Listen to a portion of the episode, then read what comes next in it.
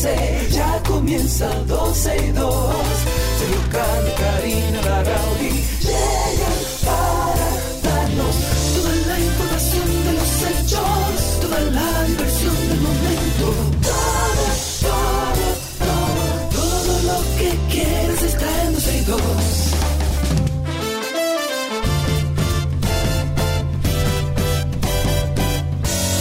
El reloj ya ha marcado las 12, ya comienza 12 y 2.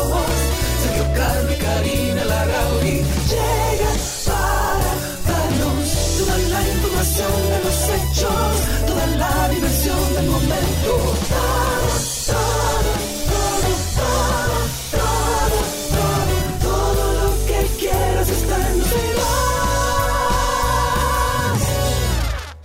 Bienvenidos a 12 y 2. Aquí estamos ya enteros en una pieza y listos para compartir con ustedes. Y nosotros estamos como el eslogan de la 91, En donde todo lado. quiera que estés. En todo lado. No Don solo- Teo estuviese orgulloso de nosotros. Yo estoy de acuerdo porque él Sí. siempre hizo el esfuerzo de que realmente la 91 llegara a todos lugares y ahora con la tecnología pues evidentemente Sí. tenemos eh, otros recursos para llegar a más personas. Primero la 91 se, se escucha en todo el país, pero además estamos generando herramientas. Tenemos ya el Twitter Spaces que mucha gente ya se conecta por ahí. Tenemos una audiencia de alrededor de 100 personas diarias que se conectan con nosotros a través de Twitter, que aquellos que no lo han hecho, recuerden, nos buscan como 12 y 2 en la aplicación original y van a ver ahí un circulito titilando. Usted cliquea encima y ya nos escucha en vivo y participa con nosotros en vivo por esa vía. Pero además estamos, bueno, a través de yo no sé cuántas redes ahora. Eso le toca a Sergio explicarlo. Bueno, mira, ¿A dónde estamos? Estamos en Twitter, eh, tanto con el Spaces, que tengo que entrar aquí, con el Spaces, como también en arroba Sergio Carlos, estamos en video. Estamos también en LinkedIn, estamos en YouTube, nos pueden buscar como arroba 12 y 2 en YouTube y ahí nos van a ver a mí, a Karina y van a escuchar a Cindy y a Alan, Alan con sus comentarios eh, No me lo venda Alan. No me lo venda Alan. con- Deja que la gente lo conozca, que ya la audiencia de a 12 veces yo la Alan tira conoce. una- unas, uh, eh, oye, eh, tira unas ráfagas por ahí, fuera Sí, del aire. Está sensible, déjamelo tranquilito. No, pero está bien, está bien eso, está bien. Pero ojalá se pueden animen escuchar a Cindy y a Alan. a salir. Y, y pueden también entonces ver tras bambalinas, o sea, tras cámaras, lo que nosotros hacemos para salir, al aire. Ahí tenemos ya unas cuantas personas en YouTube. Hoy estamos estrenando el, el canal de YouTube de 12 y 2. Ahí tenemos a Angie, tenemos a... Bueno, Manuel Tejada está preguntando cuál es el enlace de YouTube. Facilísimo. Ustedes ponen en el buscador, ponen 12 y 2 y le va a salir de primero. Eh, creo que somos los únicos con eso de 12 y 2 en YouTube. Ahí nos pueden entonces ver y además pueden comentar y nosotros lo vamos a leer aquí. Perfecto, estaba Y si, tratando tú de... no, y si tú no te mutearas, fuera un no, no, no, escándalo. no, me entretuve, fue porque estaba tratando de, de copiar a través de mis redes el enlace o hacérselo un poco más fácil. Igual pueden pasar por el usuario de Sergio o por el usuario de 12 y 2 y por ahí está toda la información. Vamos a ponernos al día con todo lo que está sucediendo. Hay unas declaraciones que están dando mucho de qué hablar y esto con respecto al tema del ahorro de energía eléctrica. Vamos a ver. Juzguen ustedes, vamos a escuchar, no nos estamos burlando porque ella habla algo que realmente es en serio, pero escuchemos lo que dijo Soraya Suárez, diputada del PRM. Ok, vamos a escuchar. Entonces dice lo siguiente. lo está haciendo, porque hubo Vamos a ponerlo de nuevo. Pero de aquí al 2026 aumentar cada tres meses la electricidad, ¿a qué niveles llegaremos con el costo de la tarifa eléctrica? Bueno, lo que se quiere es sincerizar. Lo que hay, sincerizar lo que tú consumes. Lo que hay que hacer es un llamado a la población. Mire, los dominicanos tenemos un gran problema, que cuando las cosas no salen de gratis no le damos valor. Llamar a la población a que aprendan a pagar bombillos, por Dios. Eh, ahorita vienen y sacan un meme, que me lo saquen, pero hay que aprender a pagar bombillos. Hay que aprender a cerrar llaves porque real y efectivamente hay un problema, existe un problema. La energía del país, eh, más de un 90% es de combustibles fósiles. Hay un problema económico con el combustible fósil a nivel mundial y también eso hace que la tarifa, además de la sincerización, pues suban los precios a mucho más. Ok, entonces apaguemos bombillo, que tiene razón, ¿eh? a lo mejor suena ahora mismo de que, ah, esta tipa. No, no, no, señores. Sí, pero el contexto hay que cuidarlo. Apa- el claro contexto hay que cuidar. Karina, de que la tarifa está alta, está alfa y no se puede negar. Sin embargo, nosotros acostumbramos a dejar cosas prendidas el día entero. Y muchísimas personas que, por ejemplo, están dentro del sistema prepago, o sea, hay muchos sectores en nuestro país que pagan una energía prepago. O sea, mira, yo te pago 500 pesos mensuales o como una tarifa fija que se da a algunos sectores, pero esa, ahí adentro hay aire, hay todo conectado. Bueno, como yo tengo una tarifa fija, no importa la cantidad de energía que consuma. Ojalá y seamos todos conscientes. La realidad es Claro. que sí, estamos en verano, hace calor, pero uno tiene que tratar de, por lo menos en este tiempo, ir recortando un poco para ver qué tanto puede ahorrar. Ahora, lo desafortunado de esta diputada por el PRM es que sea en un contexto tan difícil como, es que, como el que está viviendo el dominicano. El problema no es apaga la luz para que te llegue dos o tres pesos más barata. claro que no. El problema es que el aumento, eh, el, este desmonte está llegando con un aumento de, de hasta dos y tres veces la factura original que, pagabas que no habitualmente. fue lo que se habló, se habló de otra cosa. Se habló de, de que iba a aumentar desmonte 100 gradual. pesos, de que iba a aumentar 200 Exacto. pesos y está aumentando miles de pesos. Entonces, no es un tema de apagar luces, no es un tema de economizar, es un tema de que al dominicano no le está dando el dinero.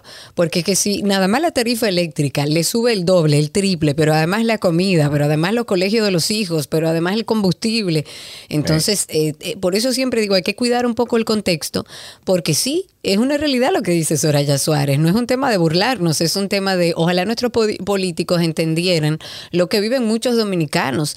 Claro, y estoy de acuerdo incluso con que ella dice que el dominicano no le da valor a lo que le regalan, a Claro. ningún ser humano, eso es Claro. natural del ser humano. Incluso cuando criamos a nuestros hijos, tenemos que empezar a a que le den valor.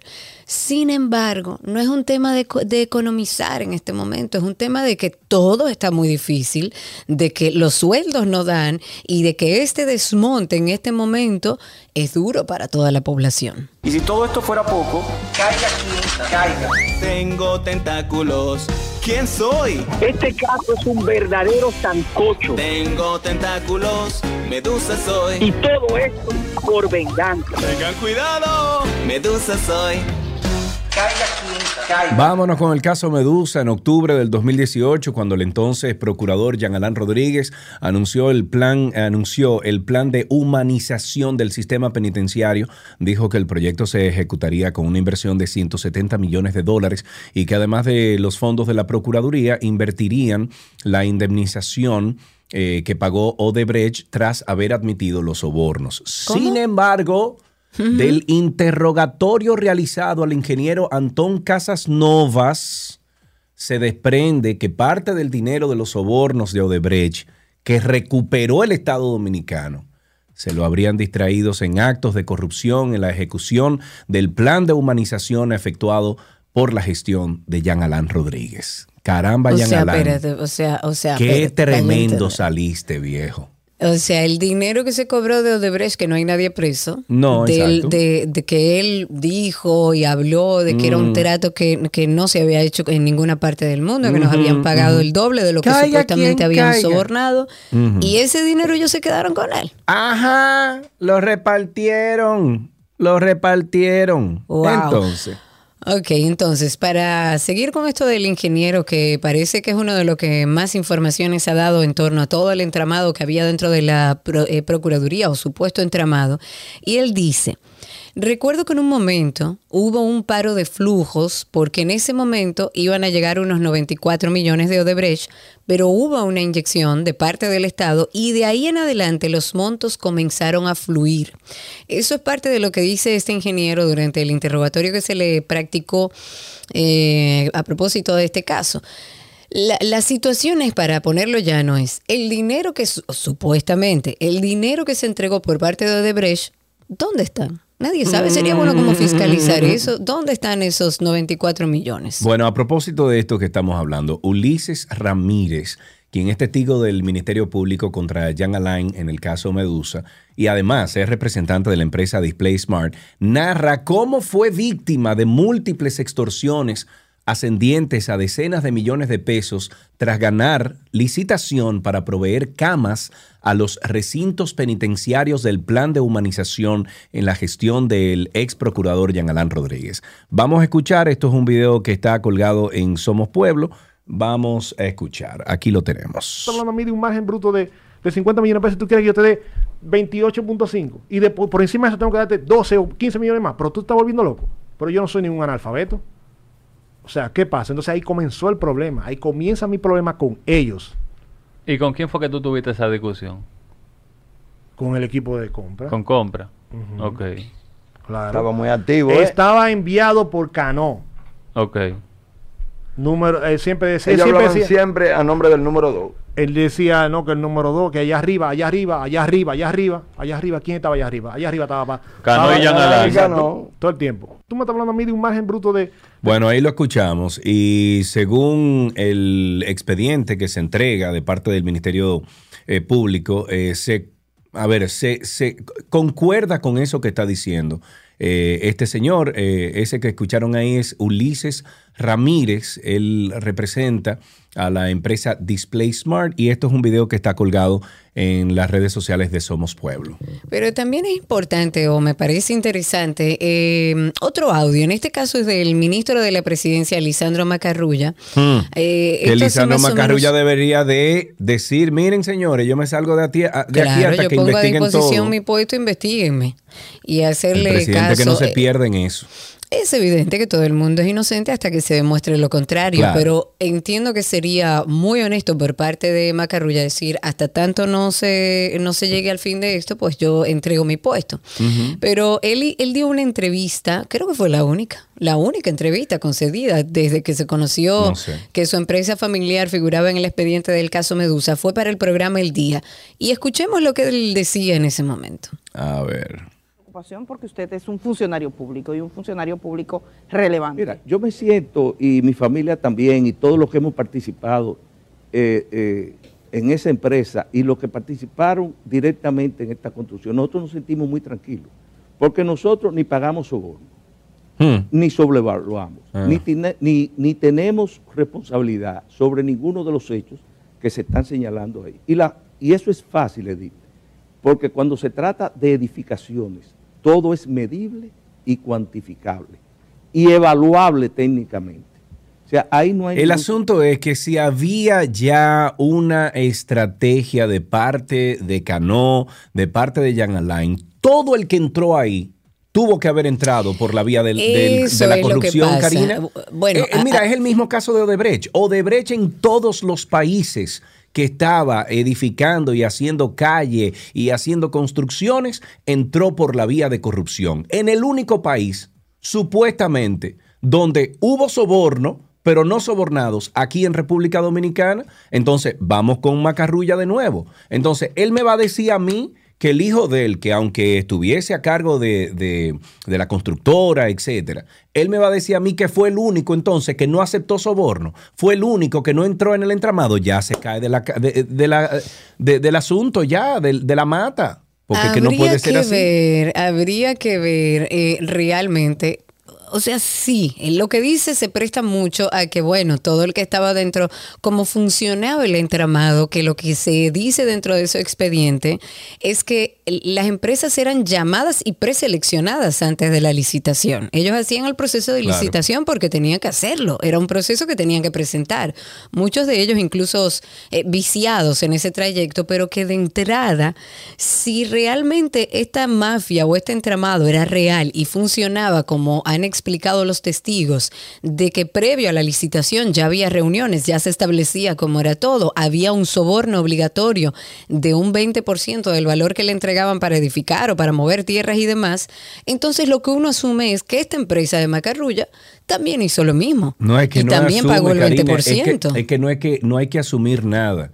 Había una estrategia de parte de Cano y de Jean Alain. Para tú entrar dentro de ese contexto, dentro de esa fórmula, para tú entrar en negocio, tenías que cumplir con esa estrategia. Entonces, que no me venga a decir a mí Macarrulla ahora que dije que no, que fueron los únicos. Señores, ya estamos bien, ya, ya estamos buenos de, de cuentos, por Dios.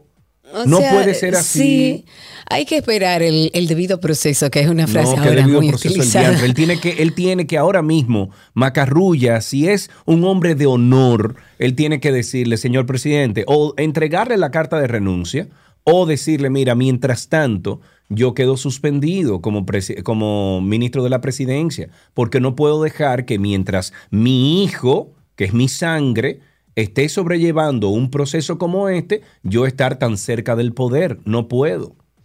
Realmente no. Yo entiendo que sería mucho más ético, mucho más ético que él se retirara y hiciera frente a este proceso junto a su familia y su Claro. empresa, su empresa familiar, y ya la, la- la justicia dirá cuál es el nivel de responsabilidad que tiene todo el mundo. ¿Tú te acuerdas, Karina, que aquí en República Dominicana, en la capital dominicana, existe un acuario? ¿Tú sabías eso?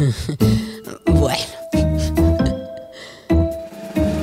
Hoy el diputado Luis Enríquez eh, del PLD en Santo Domingo pidió al gobierno de Luis Abinader intervenir el acuario nacional dado el manejo populista, clientelismo político, nepotismo e incapacidad de su dirección.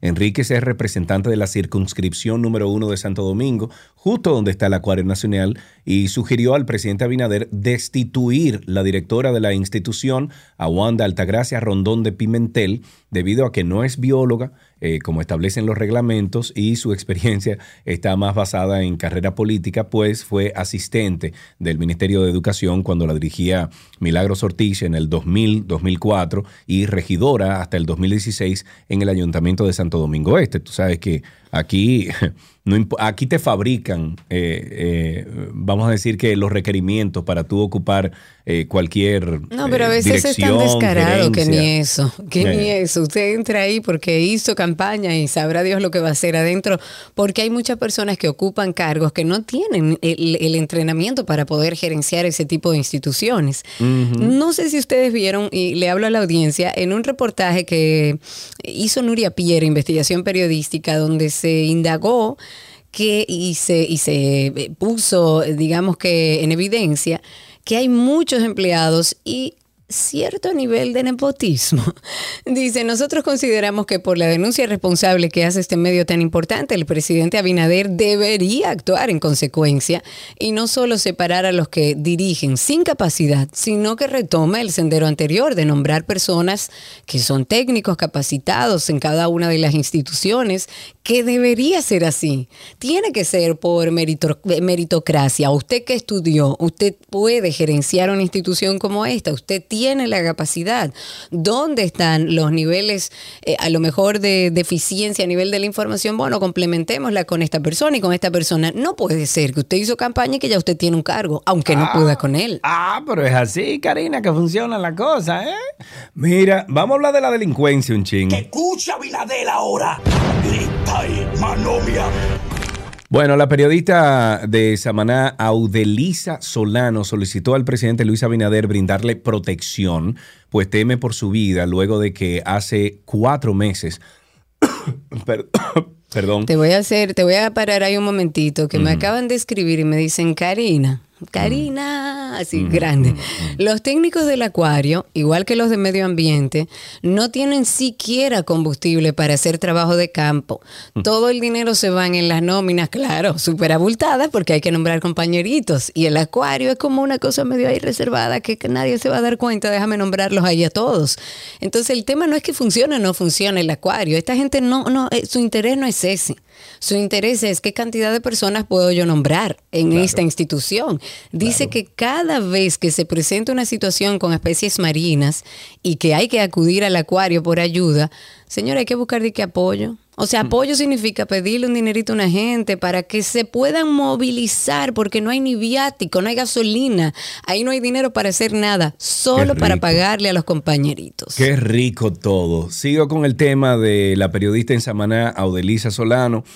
Pide al presidente Abinader brindarle protección, pero también le pidió la intervención de la procuradora Miriam Germán Brito a fin de que se, se le dé curso a la querella que interpuso por el hecho ante el Ministerio Público de Samaná. Esta comunicadora envió sendas comunicaciones tanto al mandatario y a la representante del Ministerio Público en las que le, les expone la situación por la que atraviesa desde el 4 de marzo del año 2022. Esta productora de televisión de Samaná dijo que hace cuatro meses, cuando llegaba a su casa, se dio, eh, por, se dio cuenta de que los hierros de la puerta principal habrían, había sido, bueno, habían sido soldados, por lo que optó por no ingresar a su vivienda. Dijo que le resulta extraño el hecho, o le resultó extraño el hecho, ya que afirma que la casa está ubicada en un residencial con seguridad. Indicó que desde ese momento no ha ingresado a su vivienda y que está viviendo donde amistades que le han dado alojamiento, pero que no se siente segura. Reclama protección porque quiere volver a realizar sus labores profesionales normal. Expresó que todo esto le ha ocurrido después que ha realizado denuncias de sectores oscuros, entre comillas, vinculados al narcotráfico a través de su programa de televisión. Bueno, pero si tiene cu- cuántos meses, varios meses que no va a la casa, ya llame a la policía porque si esa es su casa, y vaya y entre y vea qué es lo que pasa lógico, ahí. ¿eh? Claro.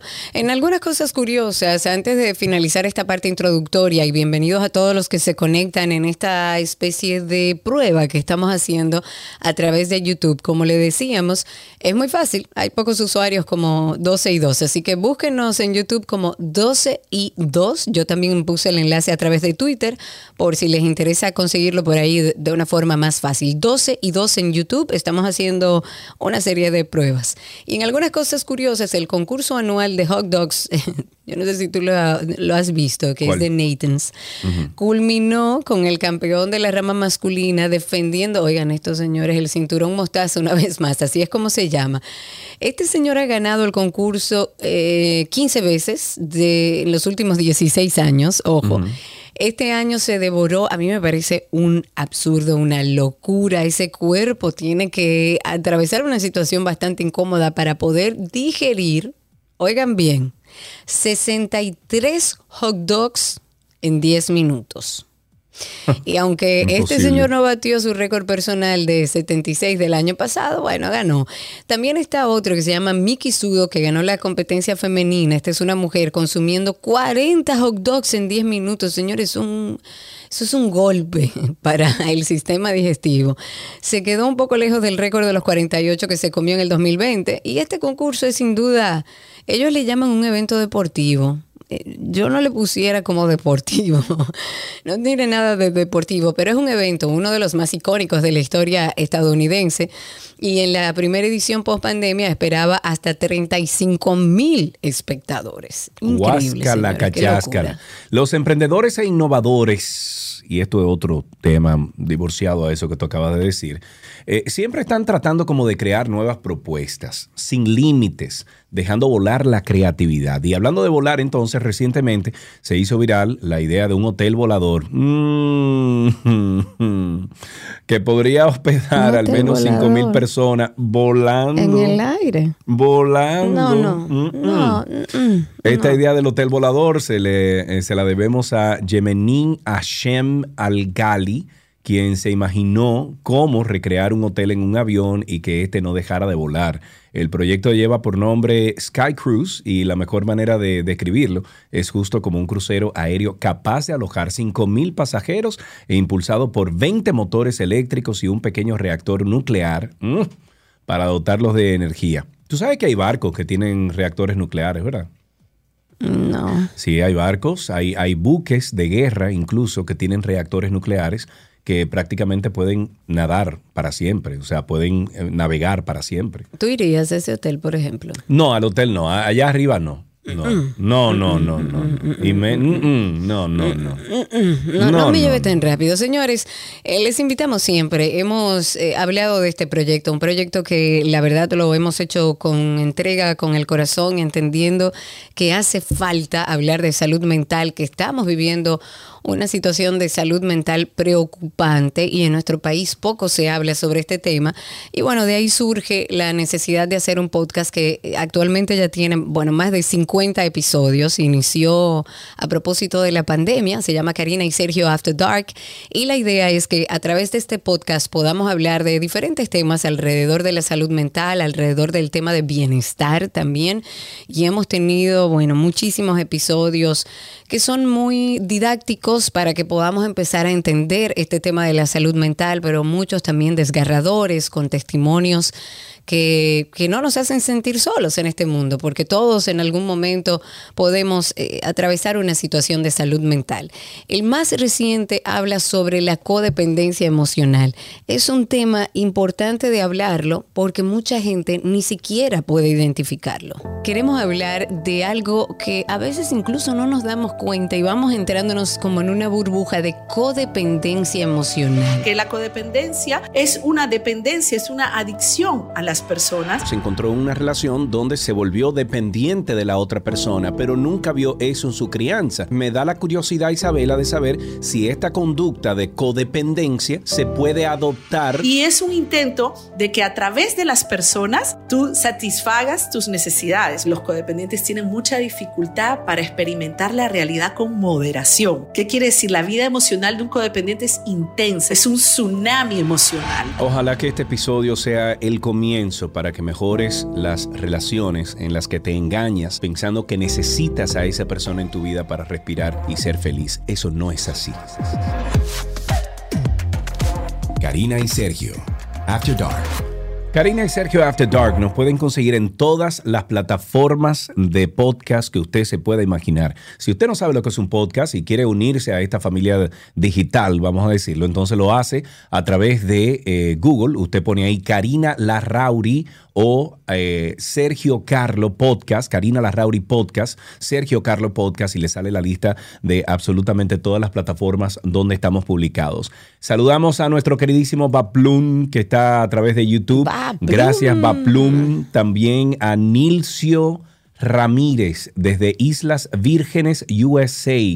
Está también, déjame ver, Alberto, eh, Ruth Valdés, Josué Jiménez, Angie, eh, Daniel Charles o Carlos, Emil, eh, no, Elimil. Adiós Ruth, que no te vi, que estuviste por aquí, me contaron.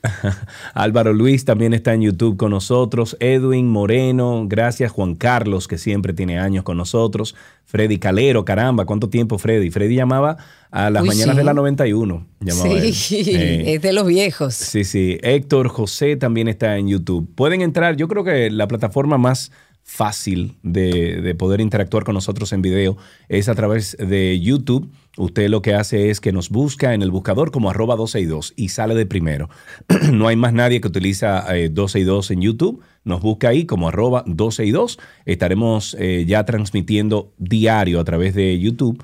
eh, para ver si le damos movimiento a eso por ahí. O sea que, ¡ay! Mira quién está ahí. Clara Berg ac- acaba Adiós. ¡Epa! ¡Epa! Clara, te queremos. Los Nuestra queremos querida a todos. Clara. Bueno, señores, recuerden, Karina y Sergio After Dark pueden conseguirlo en todas las plataformas de podcast. Nos vamos brevemente. Espérate, ¿Qué espérate. Dice, eh, habilidades matemáticas, dice, un tema para el podcast. El estrés causado de los profesores que realmente quieren educar, pero el sistema no lo permite. Qué buen tema. Opa. Uy. Ojo, anoten por ahí. Sí. Bueno, así empezamos 12 y 2 en el día de hoy. Gracias por la sintonía. Nuestro cafecito de las 12 llega a ustedes gracias a Café Santo Domingo, lo mejor de lo nuestro.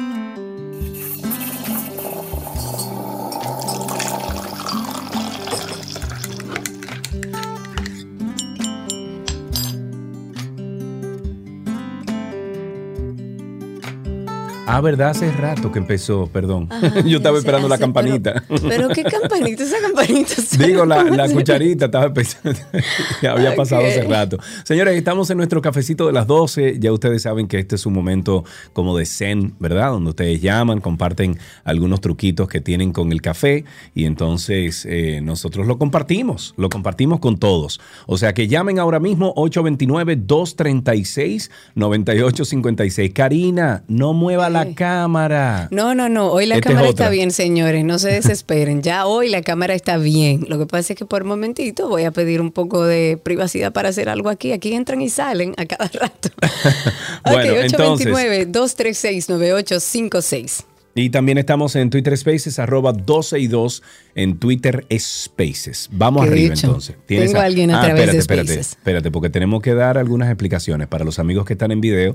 Cuando Karina me hace así, es que tenemos un Twitter Spaces. Cuando me hace así, es que vamos a comerciales. Eh, bueno, hay unos cuantos, exacto. Así también es que te vaya de ahí mismo, aunque no diga más nada. Eso es el Meet, que tiene que mutear el Meet. Nosotros tenemos nuestra propia capacidad, de nuestro propio idioma de señas aquí en 12 y 2. Tengo a través de Spaces justamente a Aldair Silva que está con nosotros. Aldair, habilita tu micrófono. Hablemos un poco de ese momento del café en la mañana. ¿Cuál fue ese primer pensamiento del día con el café? Bienvenida. Hola, bienvenido. Bueno, muchas gracias. Hola. Este, preguntaste ahorita cómo podías quitar el reenviado en los mensajes de WhatsApp. Ah, bueno, ayúdame ahí. Ahora que nos estamos bebiendo este café, ¿cómo es que se quitan? Si es imagen, le puedes sacar un screenshot Ok. y enviarlo como si fuera tuya. Este, si es video no sabría, pero imagen te va a funcionar mucho. Este, muchísimas y- gracias.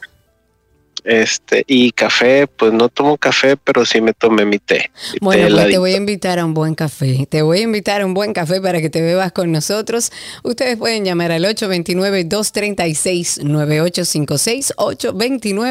829-236-9856. Señores, hay una cafetería que es, a ver si puedo explicarlo de alguna manera.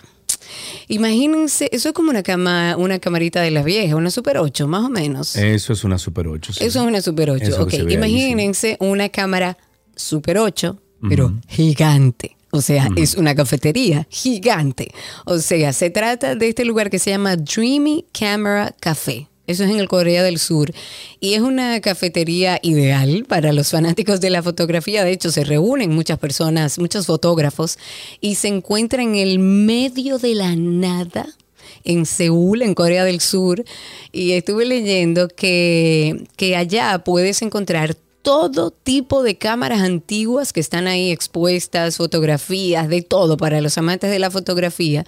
Eh, que de hecho la misma cafetería, como les decía, es una cámara gigante. Para aquellos que son tan fanáticos como yo con el café, en Corea del Sur, en Seúl, en el medio de la nada, está esta cafetería que se llama Dreamy Camera Café. Ahí lo estoy compartiendo a los muchachos del video, pueden verlo porque estoy compartiendo mi pantalla y pueden ver ahí la cámara. Eh, está interesante, está grande esa cámara. Enorme. Sí, está es como- una casa en forma de, de, de cámara, pero eh, buscando también así como cafeterías como muy particulares, también hay una cafetería en la que estarás como una cabra, básicamente. Como una cabra. Se llama Café Sakuragaoka. Ujú. Café Sakuragaoka. Eso es en Tokio y tiene la peculiaridad de que este café que está ubicado en Tokio son su cabra. O sea, está lleno de cabras. O ¿El sea, mientras café estás es- o sea, mientras tú estás disfrutando Sí. del café, de, de su deliciosa carta, además de café, puedes estar en compañía de un reguero de cabra, incluso puedes salir a pasearla, darle comida. Es una de las cafeterías más peculiares del mundo, de eso no cabe duda. Tendríamos nosotros que mostrarle a ustedes cómo están las, las cabritas dispersas en toda Bueno, la cafetería. Los que están en YouTube lo están viendo. Los que están en Twitter, LinkedIn y YouTube los, los están viendo. Dale para allá. Entonces, ¿tienes a alguien ahí? Sí, tengo de hecho una persona que tiene una tacita de café en su perfil. Está Katia Núñez con nosotros. Adelante, Katia, ¿cómo estás? ¿Te bebiste ya tu café del día? Ay, sí te cuento. Qué rico. Hoy ¿Qué fue pasó? un día en el cual el médico ayer me dijo que no podía beber café, que tenía que renunciar. Pues estuve hasta hace media hora sin tomar café y dije, no, no puedo, me rindo. El dolor doctor, de no cabeza, puedo. el malestar no me dejaba. Pero déjenme decirle algo. Eh, mi adicción al café empezó desde niña. Todo el mundo en Twitter me conoce por eso, por el tema del café. Desde niña con mis abuelos. Y es tal mi adicción al café que les voy a contar una anécdota bien chistosa que me pasó. Yo renté un Airbnb en una ocasión y cuando voy a chequear, que llevo mi café y todo, no llevé en esa ocasión mi cafetera, no había cafetera. Ay, ay, y yo ay, estaba grave. Hay que Pues viajar con Greca. hija, Hay que viajar con No. Greca, amiga. Desde esa ocasión lo hago. Le digo a mi hija, mira linda, préstame una media tuya No, ¿Y qué vas a hacer, mami? Por, por supuesto. Digo yo, ven, lavé, la, estaba limpia, pero la lavé otra vez y colé mi café como si fuera en manga. Felices todos. Eso se llama querer beberse un café, señores. Claro. Claro que hay que generar mucha creatividad alrededor de algo que, señores, el que bebe café, yo soy una, y lo he dicho aquí varias veces, que a mí si no me dan ese café de la mañana, a mí no me hablen. Es más, en mi casa ya saben que hasta después del primer café yo no puedo hablar. Dejaste no el se me puede. Oye, eso. Karina. Mi hija dice, eh, a mi mamá, ella lleva a las compañeritas mías al colegio muy feliz en la mañana. Pero yo le digo, si Uy, uy. Se perdió. Ay, se nos fue, qué pena. Lamentablemente parece que tiene alguna situación con la señal. Pero qué bueno Mira. siempre compartir este cafecito con nuestros oyentes. Dice Clara Berg que la cafetería está llena de bolitas de chivo mientras comes. Qué palo. Ah, sí, eso es, eso es muy particular también. Eso no se puede perder. Igual claro. nosotros tenemos una serie de cafeterías, eh, la, la verdad que eh, súper icónicas, muy particulares, que vamos a compartir con ustedes a través de nuestro usuario en Instagram, también a través de Twitter, para que ustedes la vean y si andan por esos lugares y son amantes del café también como nosotros, pues puedan darse una vueltecita por ahí. Gracias por beberse este cafecito con nosotros y hasta aquí nuestro cafecito de las 12.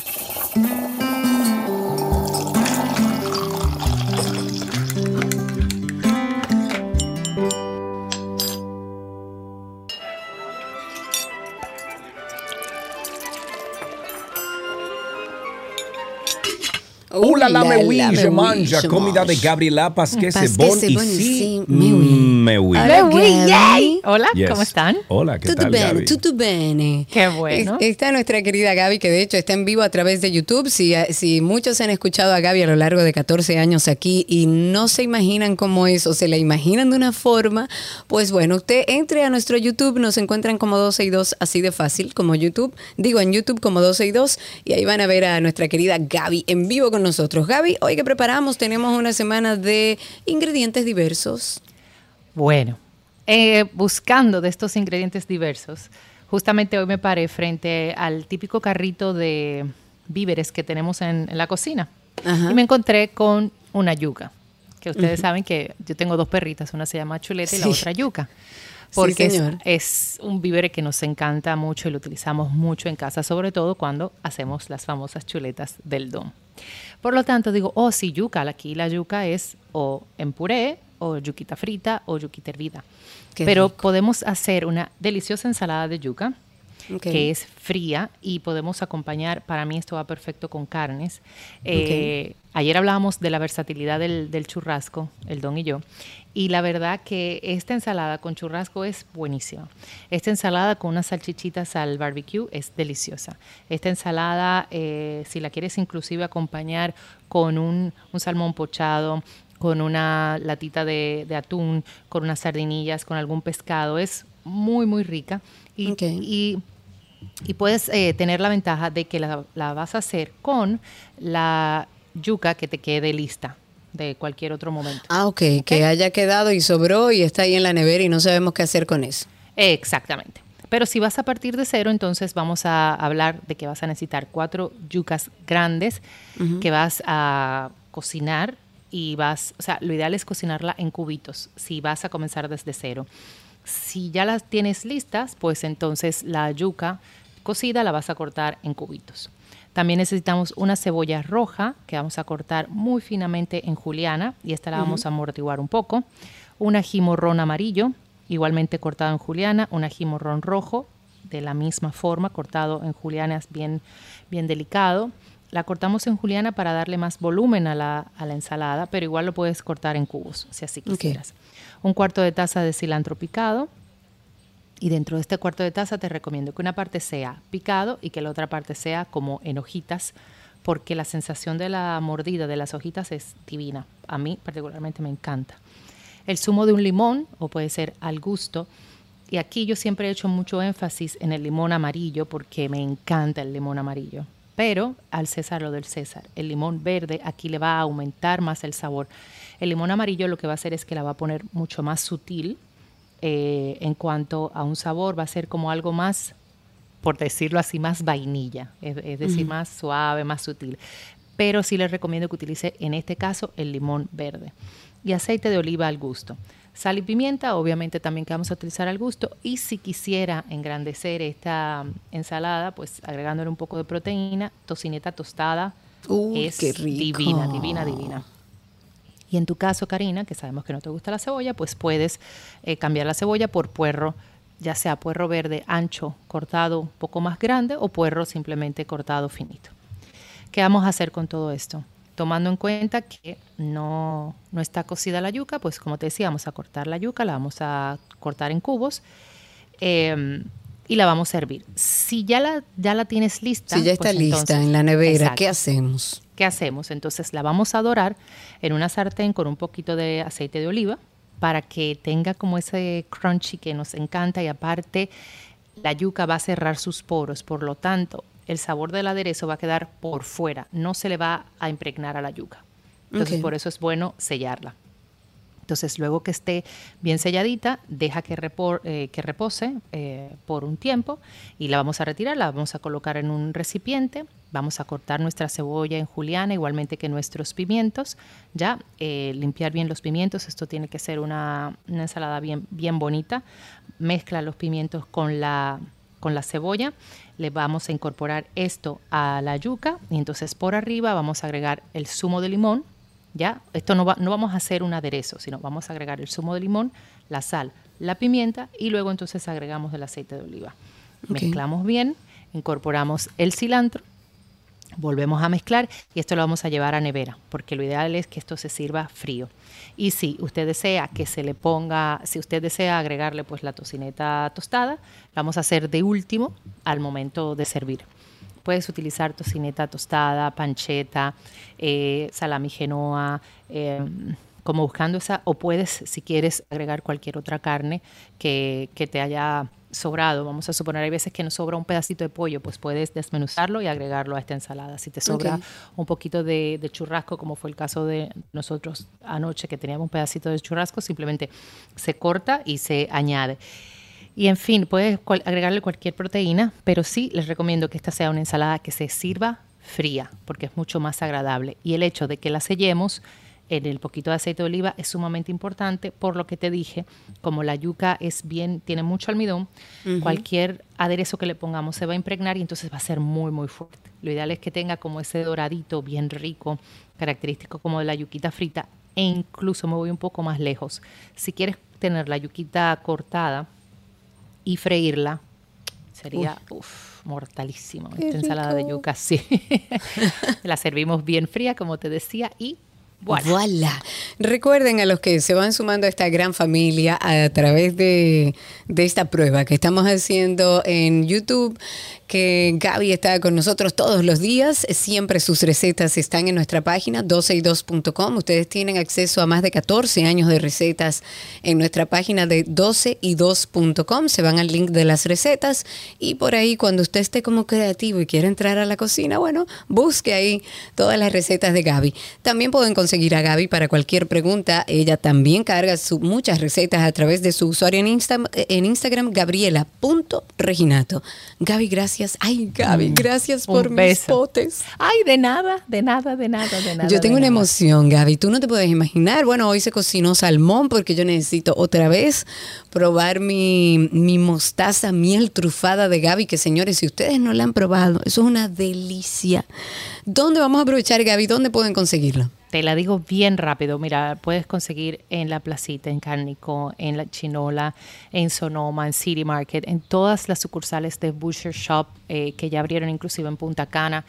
También está en Casa Dicha, que te lo llevan a domicilio, en Wholesome, en, ah, aquí en La Romana, en Boala Café, en la tiendita Camino a, a cualquier parte del este después, después que cruzas la Romana o pueden escribirnos a través de, eh, bueno, en Santiago está en Azalea, en el Centro León, en Páprica y en Las Terrenas en eh, Bodega Bonita. Y Ah, ya Bodega eh, para Bonita. este fin de semana vamos a estar en Jarabacoa, en Uy. CDJ, es un supermercado que, que queda en una bomba ahí en Jarabacoa. Vamos a estar con toda la línea de los productos Eh, y si no, nos pueden escribir a través de Voilà RD, que con mucho gusto también se lo hacemos llegar. Exacto, más simple, busquen el usuario y el perfil en Instagram de Voila, así como se pronuncia Voila RD y por ahí vaya a ver qué delicia. Gaby, gracias. Un beso y nos escuchamos mañana. Chao, chao. Así será. Hasta aquí nuestra receta del día en 12 y 2. Ya regresamos con más.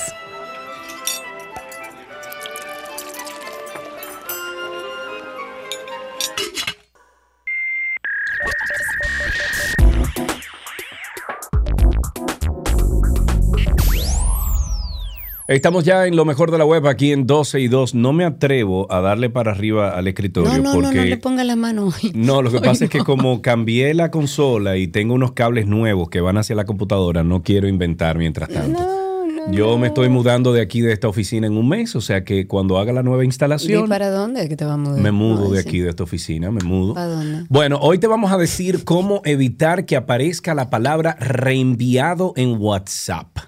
Entonces, cuando tú reenvías a tus familiares y amigos una fotografía, por ejemplo, un video o uno de los mejores memes del momento a través de WhatsApp, al ser un archivo que se ha compartido en numerosas ocasiones, a ellos les llega con la palabra reenviado. Es como el, el doble... Es como un, con do- un doble corchete que se hace, deja ver. Ah, no, de- dice forwarded, ok, dice reenviado. Entonces, lo que indica que a ti también te lo enviaron y que se ha compartido muchas veces. Más sin embargo, que más sin embargo no se dice, se dice sin embargo. No lo digas entonces. Quizá no sabes que existe un pequeño truco de WhatsApp que permite que esa palabra no aparezca cuando reenvías un contenido muy popular a tus contactos. Así parecerá entonces que eres tú eh, que estás enviando esa, esa imagen o ese meme muy popular y los compartes por primera vez. A ver, empieza ahí, Karina. Ok, entonces vamos a empezar como pasito a pasito. Usted lo primero que va a hacer es seleccionar el archivo o el mensaje que usted recibió y que quiere reenviar a esa otra persona. Por ejemplo, en iOS lo que, lo que tenemos que hacer es abrirlo para poder seleccionarlo, evidentemente, mientras que si usas un teléfono móvil Android que es distinto, lo que debes hacer es mantenerlo presionado. Luego de que hagas eso, entonces pasas a la selección de compartir. Exacto, entonces vas a compartir y esto es muy importante, atento aquí porque la, maro- la mayoría de los usuarios seleccionarían eh, la de reenviar, lo que supondría que aparece entonces la palabra en cuestión. Sin embargo, si escogemos la opción de compartir, la palabra desaparece. Ah, pero déjame ver, déjame Ah, probar. mira vos, y un saludo Mira para vos. nuestro oyente para que vea que también hay otra forma, porque eh, alguien de nuestra audiencia había llamado y nos había dicho que también podíamos sacarle una foto y eh, recortarla, cro- eh, cropearla y Bueno, pero, reenviar. sí, pero espérate, pero, Pero es un cuesta más trabajo, digamos. Exacto, es un Pero lío. entonces, luego de que vayas a compartir, no a reenviar, sino a compartir, como te dijo Sergio, se va a abrir un menú con todas las aplicaciones donde puedes compartir ese contenido y entonces ahí es que vas a seleccionar WhatsApp y elegimos el contacto o el grupo con el que queremos compartir ese mensaje que nos llegó o esa fotografía que nos llegó. Ah, Pulsamos mira. sobre siguiente y enviamos. Ok, Así déjame de ver. fácil. Yo acabo de enviar desde el Antinoti, mandé una cuestión a 12 y 2. Ujú. Mira, no dice, no dice forward. Mira, Barney. Mira, no dice compartido, no dice reenviado. ¡Qué bien! Así de fácil. nuevo. Recuerden que en nuestra página ustedes pueden conseguir eh, toda esta información ampliada. Pueden entrar en 12y2.com. Ahí en el enlace de lo mejor de la web está la información. Así puede revisarla con detalle. Pero es bastante fácil. En vez de darle a reenviar, le da a compartir, le da siguiente y a la persona a lo que quiere enviárselo. Y así de fácil la palabra reenviado no estará dentro de ese mensaje. Antes de finalizar, hablemos de Karina y Sergio After Dark. Hablemos de Karina y Sergio After Dark. Exacto, te lo estoy es, un, a ti.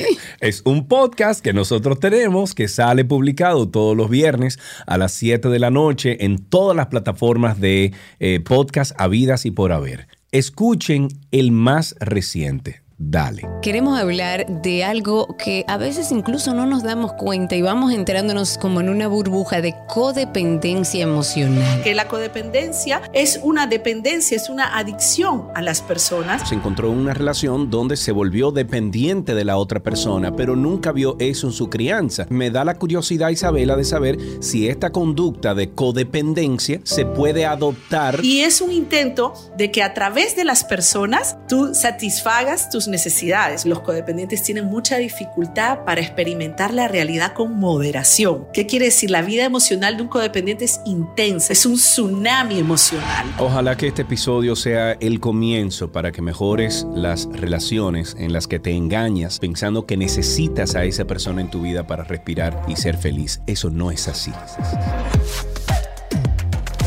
Karina y Sergio, After Dark. Entonces nos encuentras en todas las plataformas de podcast como eh, Karina y Sergio After Dark. También lo puede hacer por nuestro número, es, eh, perdón, número no, nuestro nombre, Karina Larrauri o Sergio Carlo en el buscador de esa plataforma. Eh, y ahí aparecemos y usted va a disfrutar de casi 50 episodios de muchas cosas buenas, muchos comentarios eh, enriquecedores, testimoniales también de nuestros oyentes. Que, ojo, Karina ya encontré la forma dentro de la de Anchor, que es la plataforma que nosotros usamos para el para podcast. distribuir el podcast. ajá. Exacto, que es la misma de, de Spotify. Que ya a través de Anchor, de un link que vamos a poner en las descripciones de cada uno de los episodios, los amigos que escuchen After Dark pueden enviarnos una nota de voz sin Eso. tener WhatsApp ni mucho menos. Es un link. Me Yo lo probé el otro día. Ya está la plataforma, eh, lo vamos a compartir en cada una de las descripciones porque ahora lo que vamos a hacer, señores, con el podcast es que vamos a presentar un tema. Por ejemplo, esta semana, el- este, por ejemplo, codependencia. Entonces, con ese link, con ese enlace que le vamos a dar a ustedes, ustedes nos van a enviar unos eh, comentarios a razón de ese tema que nosotros tratamos y luego entonces nosotros vamos a hacer un programa que, o un episodio que sea con esos comentarios de ustedes. Entonces, así podemos, eh, no alargar, pero podemos eh, debatir un poquito mejor los temas que nosotros y además en es una After buena forma para sugerir algún tema que a usted le interese, alguna situación que esté viviendo, usted con un familiar, con un hijo y que quiere que abordemos, pues también es un- Claro. una forma fácil de comunicarse con nosotros. Claro, mira quién está ahí en YouTube. ¿Quién está ahí? Mira, lee el comentario. Yanko. Yanko Adiós, querido, estaba perdido. Un Eh, abrazo. está perdido, hay que traerlo de nuevo aquí. Eh, dice Dora Claro. Pariente. Wow, 50 ya, 50 episodios, Dora. 50 Impresionante, episodios. Dora. Eh, Más de 50, y de hecho. Así bueno, de es. esta forma finalizamos nuestro segmento de lo mejor de la web que estamos, ¿verdad? Porque no me perdí. estamos en lo mejor de la web. Y recuerden que en redes sociales pueden encontrar nuestro podcast también como Karina y Sergio After Dark o también a 12 y 2 como 12 y 2. Así de simple. Y recuerden que estamos haciendo una prueba en el día de hoy en vivo a través de YouTube. Así nos encuentran también como 12 y 2. Ya regresamos.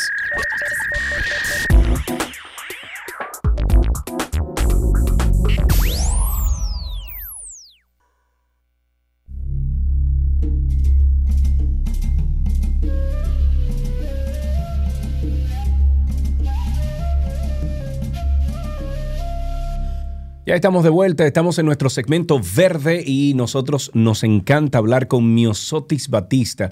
Ella es ambientalista y propietaria de Tinglar Eco Store. Ella hoy nos hablará sobre cómo podemos llevar una crianza ecológica. Mío, bienvenida, ¿cómo estás? Hola, Sergio. Hola, Karina. Hello, ¿Cómo mío. Bienvenida. Estamos vivos y sueltos. Sí, qué bueno. Yo aquí con un balón muy grande. Ah, bueno, claro.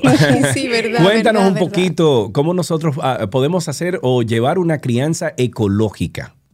Mira, yo no quiero que me llamen hippie ni nada extraño. O sea, esto es simplemente otra forma de hacer las cosas y en la que nosotros podemos poner en paralelo las acciones ambientales en la crianza de los niños. y de claro. cómo eso va a ayudar muchísimo a que ellos tengan educación ambiental desde pequeñitos, desde antes de nacer, yo diría, y que también les va a servir muchísimo para desa- desarrollar ciertas habilidades. Por Claro. ejemplo, cuando Aidan nació, mi hijo de cuatro años, yo no tenía la misma educación ambiental que tengo ahora. Y No, hay ninguno errores de nosotros, claro. Exacto, hay errores que cometimos en el principio, pero que luego fuimos eh, descubriendo en el camino. Por eso yo pienso que la educación es tan importante, porque justamente una charla, cuando Aidan tenía un año, me hizo Ujú. a mí cambiar los pañales que yo usaba en ese momento. Yo usaba pañales desechables y en esa charla hablamos acerca de otras alternativas. Yo en mi vida había escuchado de pañales de tela. O sea, yo era tan análoga ¿Qué? que qué? Pero a mí No, me, a mí es me que criaron con pañales de No, tela. pero espérate, no te imagines, o sea, Sergio espérate. Carlos, los pañales de tela No que son que utilizábamos tú- nosotros, son otros. Exacto. Ah, otra No tela. son estos de algodón, no. Ok, Exacto. ok. Son unos un poco más modernos, pero son de tela también, solo que es más fácil de usar.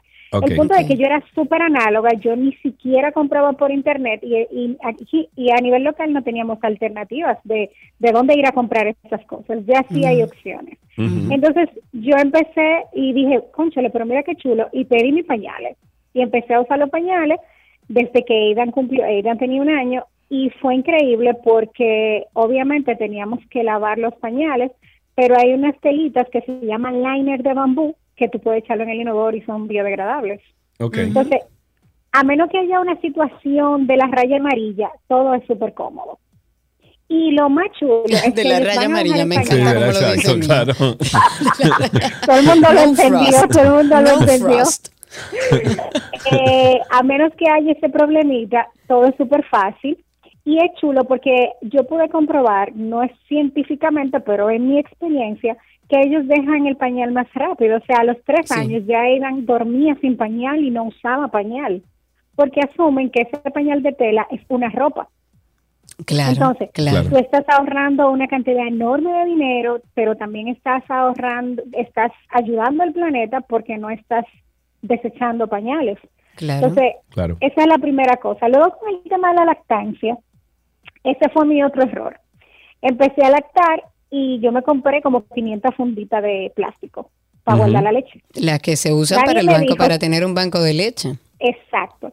Nadie me dijo que yo podía, por ejemplo, eh, tener varios biberones de acero inoxidable o de vidrio y ponerlos en la nevera o reutilizar los vasitos de la compota. Claro. En cualquier lado que esté esterilizado, esa es la realidad. Tiene cualquier pote de cristal o de acero inoxidable que tengas, puedes esterilizarlo y luego poner tu leche materna ahí, cerrarlo bien, sellarlo y guardarlo como lo guardas habitualmente. Exacto. Entonces, a veces uno por la falta de conocimiento sobre esas cosas comete errores. Claro. Y entonces empecé, dije, no, espérate, porque yo no puedo. Con todo, con- o sea, de- dejándolo para allá, dije, yo no puedo seguir usando esto, esto, esta fundita. Y vi otra alternativa de cómo podía hacerlo. Igual con los wipes.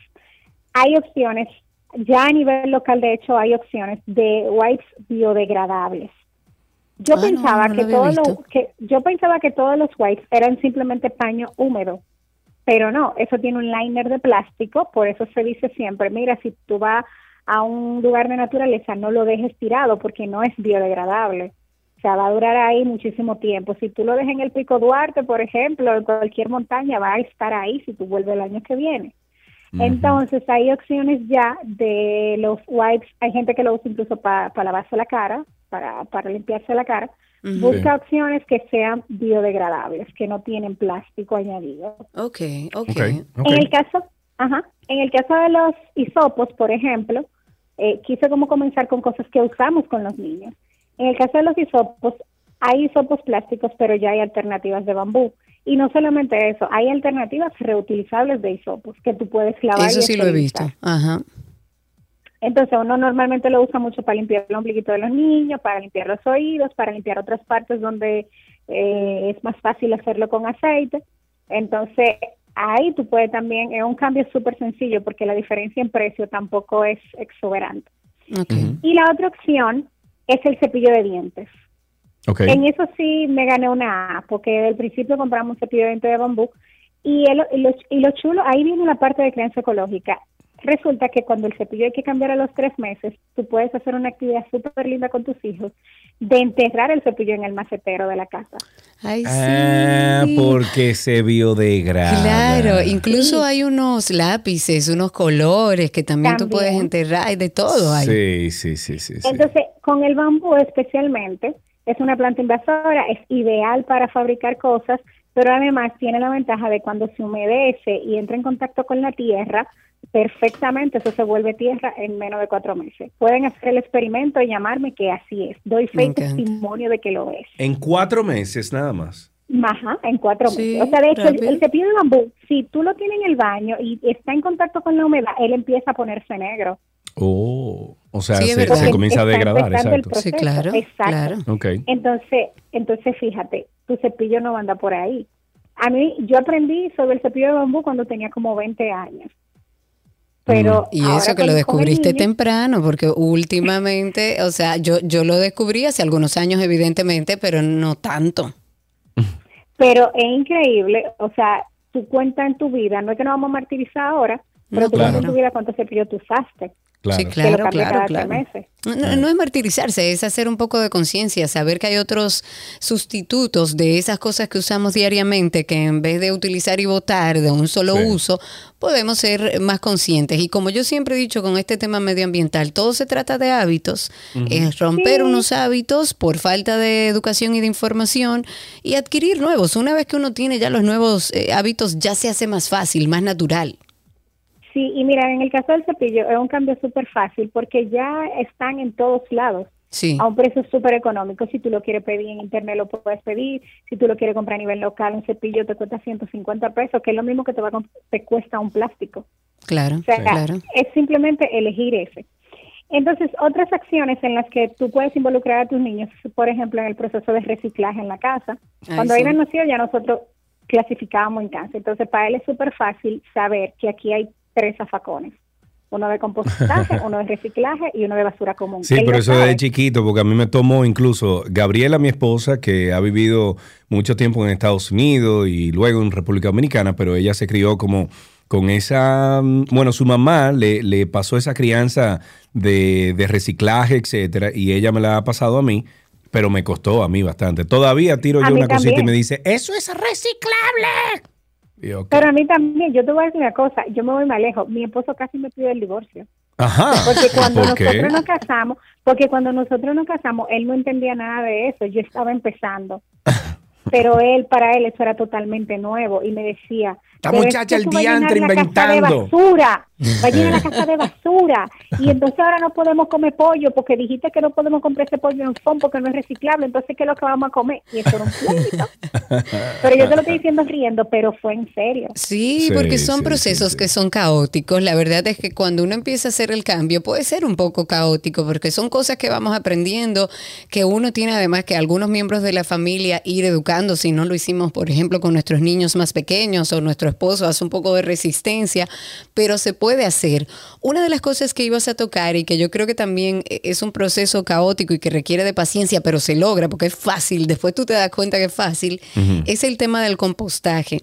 Yo empecé a compostar hace Ay, algunos meses. compostaje, No sé. Yo no sé si tú conoces a la gente de compostaje Quisqueya, si mal no recuerdo. Quisqueya Compost, ajá. Quisqueya Compost, yo compré los, lo- las vasijas esas que ellos tienen para compost, que además son bellísimas. Yo la tengo en el medio de un lugar ahí que se ve y todo el mundo la ve y es bellísima. Y de verdad al principio fue medio caótico porque yo no entendía bien cuántas veces hay que moverlo y qué es lo que hay que hacer y cómo, y cómo Ujú. son las capas.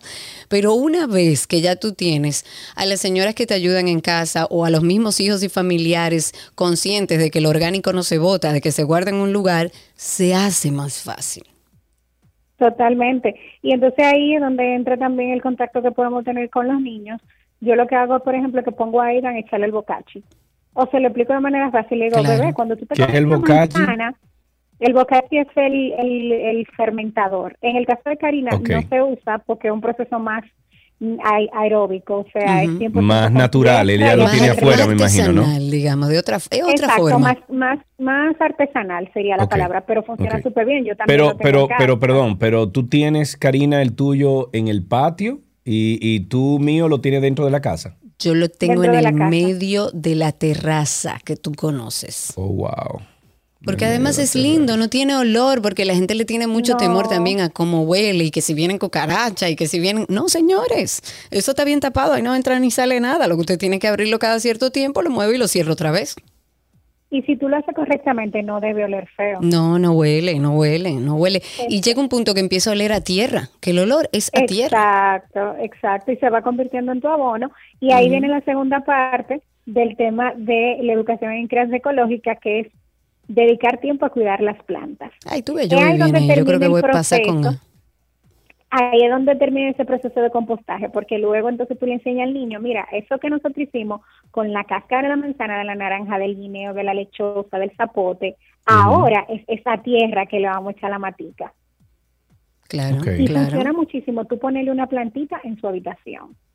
También, sí. Bueno, Sí, sí, claro. porque le crea, claro, le crea. Porque tú le creas un hábito. Sí. De hecho, hay un, un- un- un método de educación que se llama Montessori, donde ponen una planta en el medio del salón y a alguien le toca cuidarla cada día.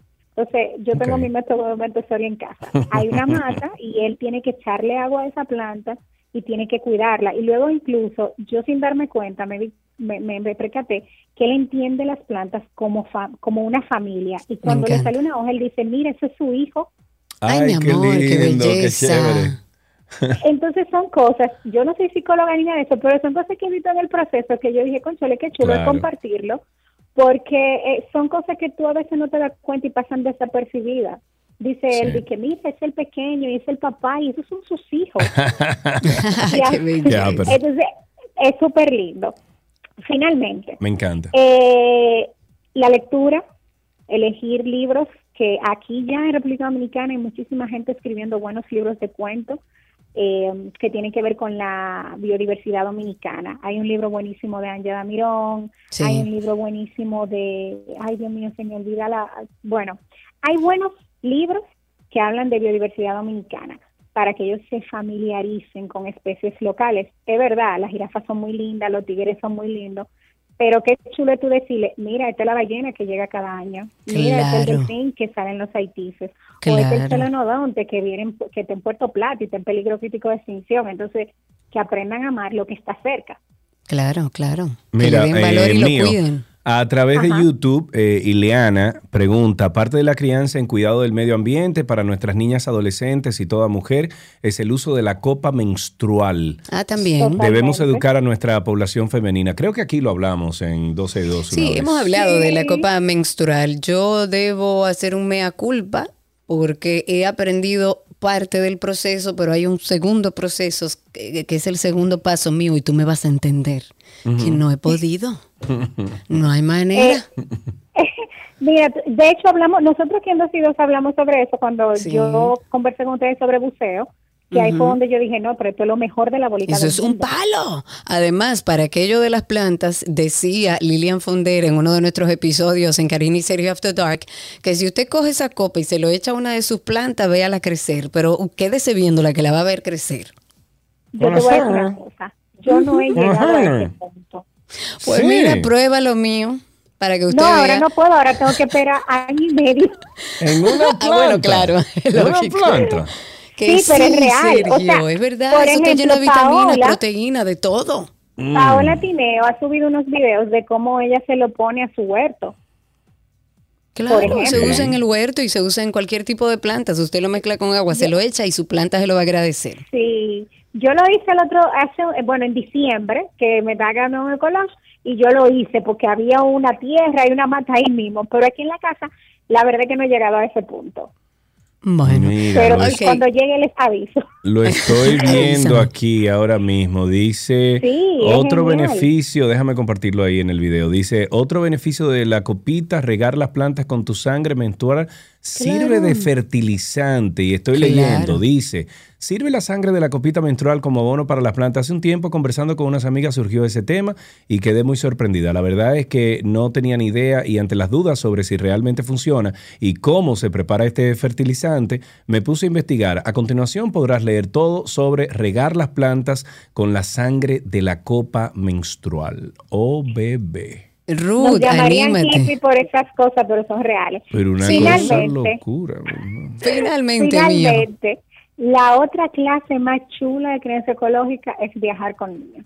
Sí, señor. Viajar a la naturaleza. Hacer turismo interno, llevarlo a la Hacer naturaleza. interno, llevarlos a la naturaleza.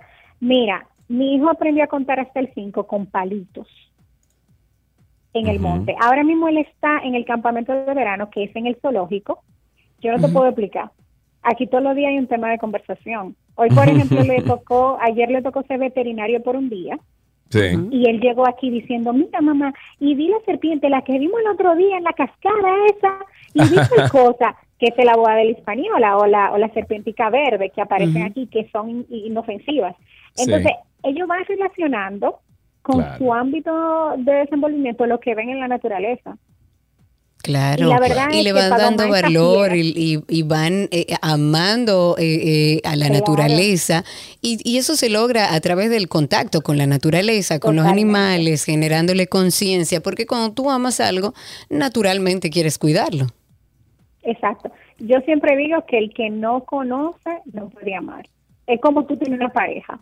Primero nos tenemos que conocer para después lo vamos a amar. Eso es correcto, me gusta eso. Bueno, pues mi querida Mío, un beso grande, muchísimas gracias por estar con nosotros siempre aquí en 12 y 2. Ustedes pueden buscar a Mío, a Miosotis Batista en Mío Explorando en redes sociales. Ya para la próxima vez entonces Mío tiene que entrar a video con nosotros, que estamos transmitiendo ya a través de YouTube. Ah, pero y genialísimo. Unas cuantas eh, redes más, o sea que la próxima vez te mandamos ya un, un enlace también para video, ¿de acuerdo? Genial. Un besito Bueno. para los dos. Un beso, para ti, mío. Estuvimos parto. hablando con Miosotis Batista, mío explorando en redes sociales y hasta aquí, segmento verde en 12 y 2.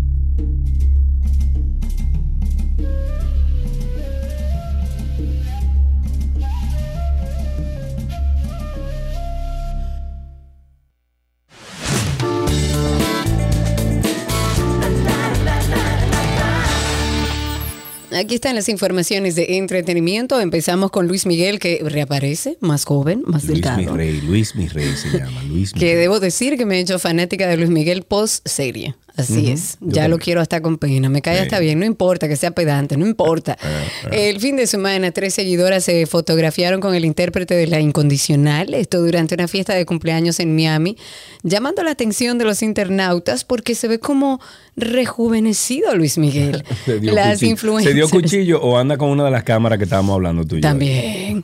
Las influencers, la cumpleañera y un grupo de personas ahí compartieron imágenes de este encuentro con Luis Miguel en un lujoso restaurante en Miami. Y este astro latino posó sonriente, muy relajado, muy delgado.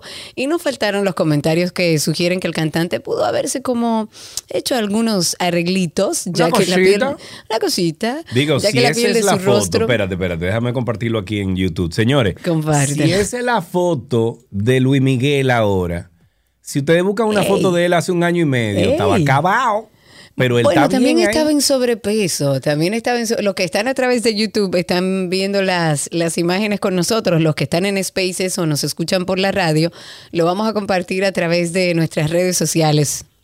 No, Mira, no, el- no es sí, una cosa. arregladito. Sí, se Arrugado, señores, pero déjenlo ser. Dice, por supuesto, que bueno, si ustedes ven la foto, búsquenla en las redes, eh, definitivamente su rostro, no hay arrugas ahí, ni una línea de expresión tampoco. Dice Eh. Yanko, di que diablo. Él dijo otra cosa, pero cuchillo, compadre. No, muy bien, que se haga todo lo que quiere. Bueno, los que quieran música se preguntan que cuándo este llamado Sol de México vuelve a los escenarios y han surgido versiones acerca de que podría estar preparando una gira para celebrar sus 40 años de carrera. Dice, con lo que cobró de la serie aprovechó un ching. Oh, claro.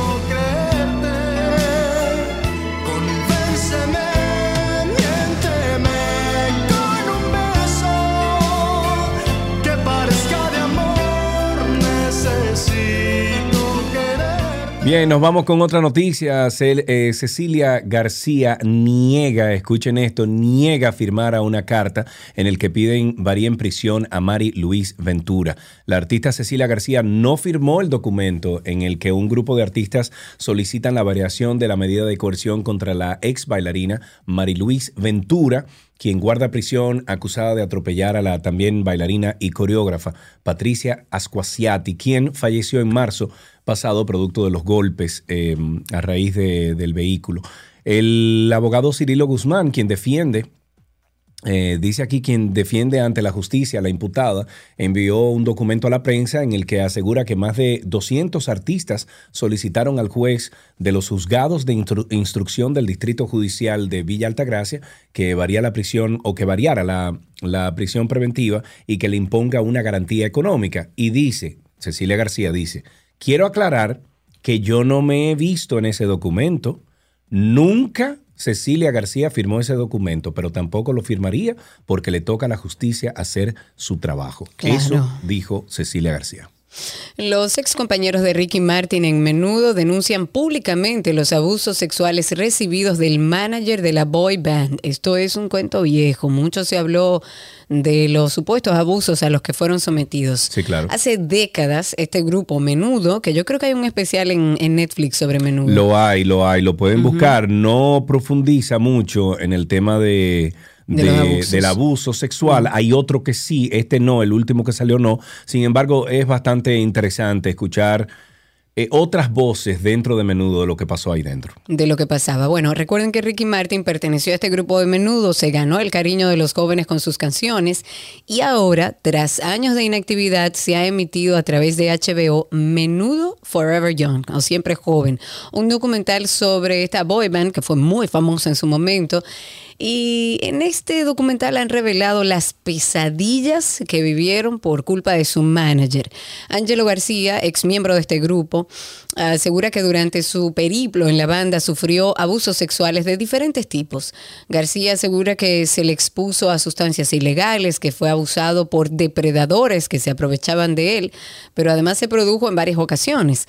La primera de ellas tuvo lugar en su habitación de hotel, según narra, con un hombre del que no quiso revelar la identidad, pero que le dio alcohol cuando tenía tan solo 11 añitos. Eso es Dios mío. innombrable. Siempre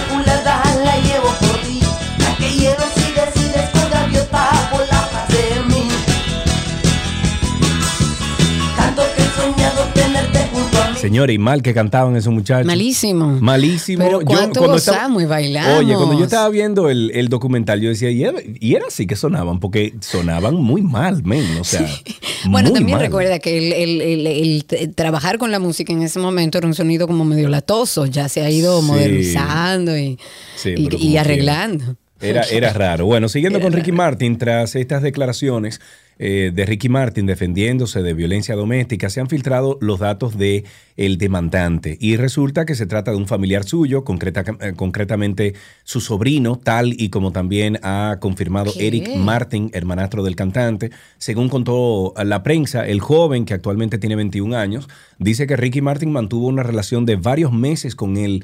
Al llegar a su fin, el artista lo habría buscado Con insistentemente. su sobrino. El artista lo habría buscado insistentemente por el entorno de su casa, tal y como alega el chico en la acusación. Eric se ha pronunciado sobre lo ocurrido a través de un directo en redes sociales en el que ha querido desmentir las informaciones y dice, en lugar de estar buscando quién causó el mal para castigarlo, deberían estar buscando quién causó el mal para rehabilitarlo. Eso dijo, pues confirma así que su sobrino tiene problemas mentales. Ay, Dios mío, qué barbaridad. Pero habría que ver si realmente tuvo una relación con su sobrino o Sí, primo. claro, su- claro, claro, su sobrino. Bueno, la Escuelita de Música del Parque Colón va a realizar este miércoles, o sea, mañana, un concierto pro recaudación de fondos en uno de los bares del Teatro Nacional y se trata de un recital que se llama por amor al arte. Esto va a ser presentado en el bar Juan Locuar del Teatro Nacional a partir de las 8.30 de la noche. Va a tener una contribución de mil pesos por persona. Es un concierto de guitarra clásica, de piano, de violonchelo, de canto lírico. Eso va a ser hermoso. Ahí va a estar, por supuesto, Camilo Rijo, que ustedes ya lo conocen, que tiene esta escuelita de arte, que es directora además de la escuelita. Está Claudia Stephanie Reyes, está Jean Alberto, está Pedro Pablo Reyes, Joel Rosario Beltré, Oliver Villanueva y Rubén González. Todos estarán en el bar Juan Locuar del Teatro Nacional a las 8.30 en el día de mañana y esos mil pesos es una contribución para esta escuelita de música del Parque Colón. Ok, me preguntan por aquí José Luis Cabral que qué programa utilizamos para la transmisión por YouTube. Es un programa que se llama StreamYard, pero ese me deja transmitir al igual por LinkedIn, por Facebook, por, bueno, son como seis plataformas a la vez que puedes eh, transmitir. Ahora mismo estamos utilizando Twitter, eh, YouTube y estamos utilizando también el, LinkedIn. O sea que lo pueden buscar como StreamYard. Ahí les dejé el, el enlace para que puedan entrar directamente. Antes de finalizar con estas noticias del mundo del entretenimiento, tenemos un podcast que se llama Karina y Sergio After Dark. Usted lo puede conseguir en todas las plataformas de podcast. Solamente nos tienen que buscar como Karina Larrauri o Sergio Carlos. Si usted no sabe lo que es un podcast, nos pueden conseguir en Google como Karina Larrauri Podcast. Se escribe P-O-D-C-A-S-T Podcast. Y eh, Sergio Carlos Podcast y le sale la lista de todos los, los diferentes outlets donde estamos disponibles. Escuche usted. Queremos hablar de algo que a veces incluso no nos damos cuenta y vamos enterándonos como en una burbuja de codependencia emocional. Que la codependencia es una dependencia, es una adicción a las personas. Se encontró en una relación donde se volvió dependiente de la otra persona, pero nunca vio eso en su crianza. Me da la curiosidad, Isabela, de saber si esta conducta de codependencia se puede adoptar. Y es un intento de que a través de las personas tú satisfagas tus necesidades. Los codependientes tienen mucha dificultad para experimentar la realidad con moderación. ¿Qué quiere decir? La vida emocional de un codependiente es intensa, es un tsunami emocional. Ojalá que este episodio sea el comienzo para que mejores las relaciones en las que te engañas pensando que necesitas a esa persona en tu vida para respirar y ser feliz. Eso no es así. Karina y Sergio, After Dark.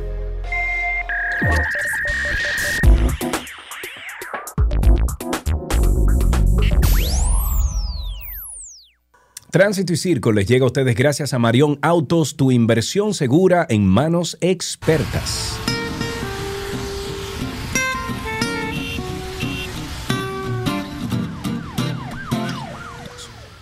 Estamos en Tránsito y Circo. Ya empieza el momento donde ustedes se hacen dueños y productores de este espacio, llamando al 829-236-9856. Es el teléfono de nuestra cabina. También estamos en vivo a través de Twitter.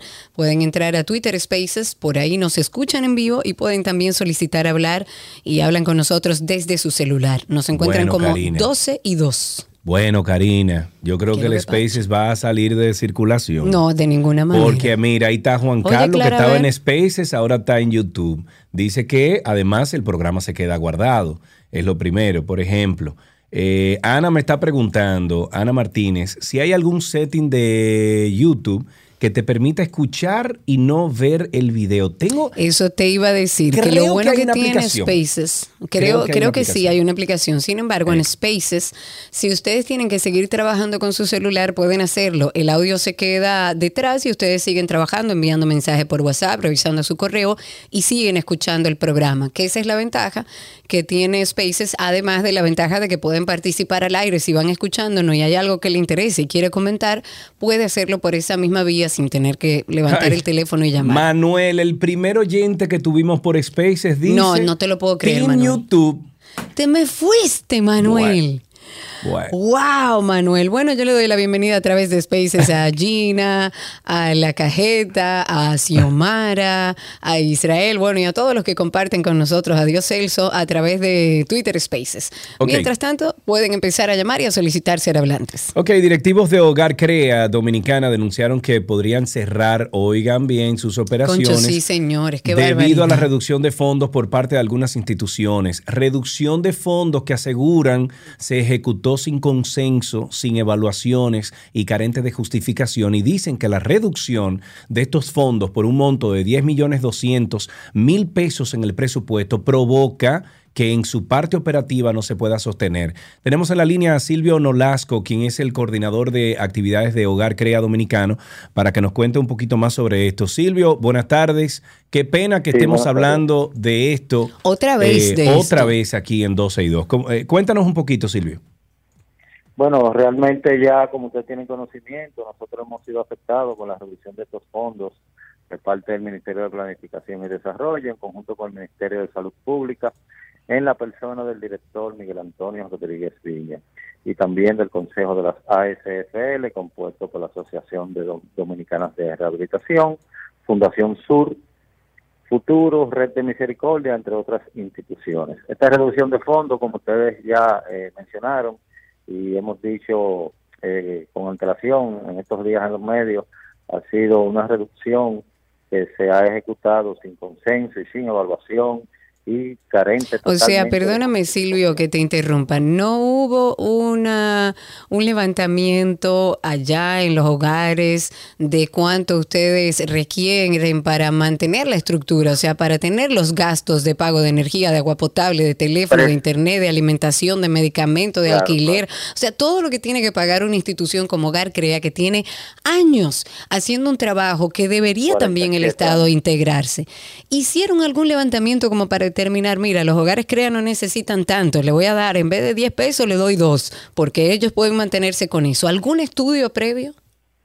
Precisamente eso es lo que nos ha llenado de indignación. No se ha hecho ningún levantamiento, ningún estudio previo. Nosotros tenemos, incluso an- eh, antes de que pase la situación, nosotros hemos hecho llamado porque anteriormente habíamos solicitado el aumento de los fondos, porque precisamente por el auge que hemos tenido de personal, ¿verdad que sí? Entonces nosotros hemos llamado a que se nos audite, nosotros somos los que hemos llamado, que queremos auditoría interna, porque entendemos el trabajo y la necesidad que tenemos es mucho mayor a los fondos que ya... Pero sí claro, señores, tú sabes qué es lo que pasa, Silvio, que ahí están adentro mansos y cimarrones. Yo hace muchos años estoy hablando aquí de que ahí dentro de esas ayudas hay un negociazo, o por lo menos había un negociazo.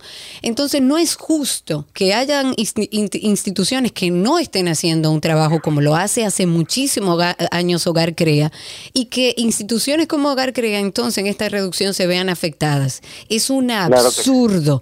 ¿Cuántos internos ustedes tienen actualmente y cuántos años es que tiene Hogar Crea haciendo este trabajo? Mire, ahora mismo nosotros tenemos 1.565 internos al día de hoy, tenemos 47 años trabajando, hemos aumentado todo nuestro servicio, que por eso de por sí ya habíamos pedido un aumento del presupuesto y lo que hicieron fue que no lo Porque de hecho ustedes antes no trabajaban con niños y ahora también tienen algunos hogares Trabajamos especializados en menores.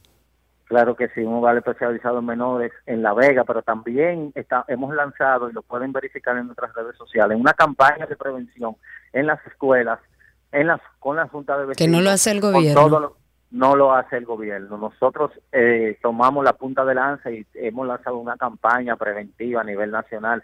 Es decir, nosotros somos una institución to- totalmente transparente e invitamos a cualquier institución que quiera fiscalizarnos que quiera eh, hacernos las revisiones necesarias, porque entendemos que nosotros superamos por mucho, por mucho el trabajo, eh, eh, eh, la efectividad en el trabajo de acuerdo a los fondos que recibimos. Es decir, está más que justificada el aumento de la subvención que recibíamos y lo que hacen es una actitud totalmente contraria, reduciéndonos Arbitraria, arbitraria, abusiva. ¿Cómo es posible que hagan una reducción sin siquiera saber qué es lo que necesita una institución que tiene tantos años en nuestro país? Que lo que hace es ayudar al gobierno a hacer un trabajo que no Claro que hace el gobierno. Aquí no hay un lugar donde usted pueda llevar a rehabilitar a sus adictos. Aquí el gobierno no ha trabajado un plan de educación con respecto a las drogas. Aquí la única institución que trabaja con respecto a la recuperación de adictos se llama, se llama Hogar Crea. Y es una institución que ha demostrado que tiene la idea de servir, que ahí van los internos y no pagan un peso porque hay otras sí, vaya a pagarlos. Vaya a pagar Claro lo, que, que sin- sí. lo que cuesta en esos lugares. Hogar Crea lo hace para servir y tiene años recuperando adictos y, y- e integrándolos a la sociedad nueva vez. Y no puede ser que el gobierno de Luis Abinader arbitrariamente, a sabiendas de que ahí hay un negociazo y que tenía que revisarse, a una institución como Hogar Crea, que es reconocida en nuestro país por el trabajo que hace, que yo he tenido la posibilidad incluso de trabajar con Yo Hogares yo Crea también- y conozco el trabajo No, que y, se hace cono- y conozco además personas que han asistido a Hogar Crea y que hoy en día son entes eh, funcionales de la, de la sociedad Claro. que ha dejado su adicción por el, el tratamiento que Por se le dio en Hogar Crea. re- en Hogar Entonces, en vez de estar poniendo publicidad de todos los ministerios y todas las instituciones en todos lados, quiten presupuesto de ahí y métanlo a Hogar, a Hogar Crea, que ayuda a mucha gente. Hay instituciones que de verdad es- están trabajando, que aquí hay muchas, y entre ellas está Hogar Crea. Bueno. Silvio, Nada. eh, cualquier cosa que podamos hacer aquí en el programa, por favor, eh, déjanos saber. Está bien, muchísimas gracias por la oportunidad. La Gracias. verdad Silvio. que, Ojalá que esto perdónanos llegue. Silvio, porque estamos un poco alterados, pero Luis Abinader, de verdad, a Hogar Crea, En un país que no se habla de salud mental, ¿Y en un no país que no se habla de droga. Dile papi. Ni ningún papi Luis Abinader. Oh. A una, óyeme, en un país donde no se habla, no hay educación alrededor de las drogas, en un país que es grave el tema de las drogas, sobre todo en los jóvenes en nuestro país, es grave. El acceso es fácil y rápido. Aquí no se habla de las drogas. Aquí el Estado no invierte en, en tener centros de ellos, del Estado, para recuperar adictos. Lo tiene que, tiene que hacerse a nivel privado a través de fundaciones sin fines de lucro como Hogar Crea. Y entonces lo que ellos deciden, oh, mira qué maravilla, voy a decidir que la única institución que está gratis para recuperar adictos en nuestro país, que vive de esa subvención y de la ayuda que dan los familiares de esos adictos, oh, mira, yo decidí arbitrariamente que a Hogar Crea hay que cortarle su presupuesto, porque sí, porque a mí me dio la gana. No puede ser así, señores, no. 829-236-9856, 829-236. Perdón, 9856 y también tenemos el Twitter Spaces arroba 12 y 2 en Twitter Spaces arroba 12 y 2 en Twitter Spaces. Cuéntenos. Vamos entonces con Francisco. Tenemos a Francisco en la línea y tienes varias personas ahí en Twitter Spaces. Karina, buenas tardes. Buenas tardes. Da pena que una institución como el CREA no reciba fondos del gobierno como debe recibir. Así es. No, y, y sobre todo, y sobre todo, Francisco, que hay una ley aquí que dice que todo lo que se recupere, por ejemplo, o se incaute eh, a través de, digo, eh, de narco y que venga del narcotráfico, etcétera, que todo, hay una gran parte de eso que hay que reinyectarlo a instituciones como Hogar Crea y eso ni siquiera se respeta en este país y no es de esta administración, eso viene Yo creo de, que de una otras casita le dieron en algún momento y después lo sacaron. Y Pero lo ellos tienen digo- que pagar alquiler en todos lados, ¿eh? No se respeta ni siquiera, o sea, No. esto viene de generaciones atrás. Esto no es dentro de la, de la, de la administración de Luis Abinader. Sin embargo, No, de toda la vida. viendo lo mucho que el presidente cacarea el hecho de, de la salud mental, del cuidado El para la gente, de la, de, de, sí, que lo cacarea. Entonces, que reubiquen ese dinero que se está metiendo millones y millones y millones y millones de pesos en bocina y en comerciales y en, en- en mantener emisoras de radio y televisión de este país, que lo metan ahí. Claro, a Luis Abinader, que, que es, ¿cómo se llama? Averígame, Cindy, por favor, la persona que trabaja con las instituciones eh, sin fines de lucro ahí en la presidencia, que no la recuerdo, conozco muy bien a los que estaban antes, muy bien, el negocio que había ahí adentro, que no entiendo cómo eso no ha explotado, pero bueno, hay, algunos intereses. Pero eh, Luis Abinader, hable con la persona que está ahí, porque es que yo lo que entiendo es, imaginemos que nosotros no hemos participado de Hogar Crea, no conocemos la institución, no sabemos lo que hacemos y que no tenemos, no puede ser que usted tiene una serie de instituciones y que para reducir ese presupuesto, que era bastante alto y me consta, con instituciones que no hacen nada en este país, pero cobran dinero, ¿cómo es posible que usted no sienta a esa persona encargada de repartir esos beneficios a esas instituciones y le diga, pero es que no puede ser arbitrariamente? Porque es que usted no puede cor- recortarle un presupuesto a una institución que está haciendo un trabajo dentro de la sociedad que yo como gobierno no se lo estoy proveyendo a, mi, a mis ciudadanos. Entonces es un absurdo. Esto es un lío. 829-236-9856. Ahí tenemos una llamada, luego pasamos a Spaces. Armando, buenas tardes, adelante. Buenas tardes, Sergio, Karina. Eh, yo entiendo que para fonde- para poder costear o poder apoyar esas instituciones, e inclusive las que el Estado debería crear, no hay que sacar del presupuesto nacional, con solo lo que se le incauta Claro. a todos los narcotraficantes de este Exactamente. país. Claro. Da y sobra para subvencionar parte del presupuesto y, y apoyar toda esa causa. O sea De que acuerdo. Así mismo amiga es. Faride, que es amiga de ustedes, ojalá que legisle sobre eso, que busque dos o tres aliados. Es que ya hay leyes. Armando, ya hay leyes, leyes. Lo que pasa es que hay que cumplirlas.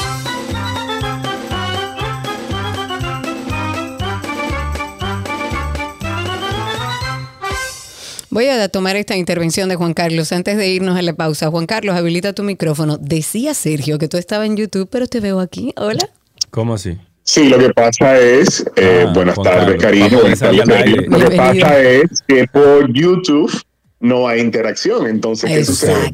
Tengo, tengo que venir aquí para interactuar, pero yo sigo en YouTube, yo simplemente lo pausé.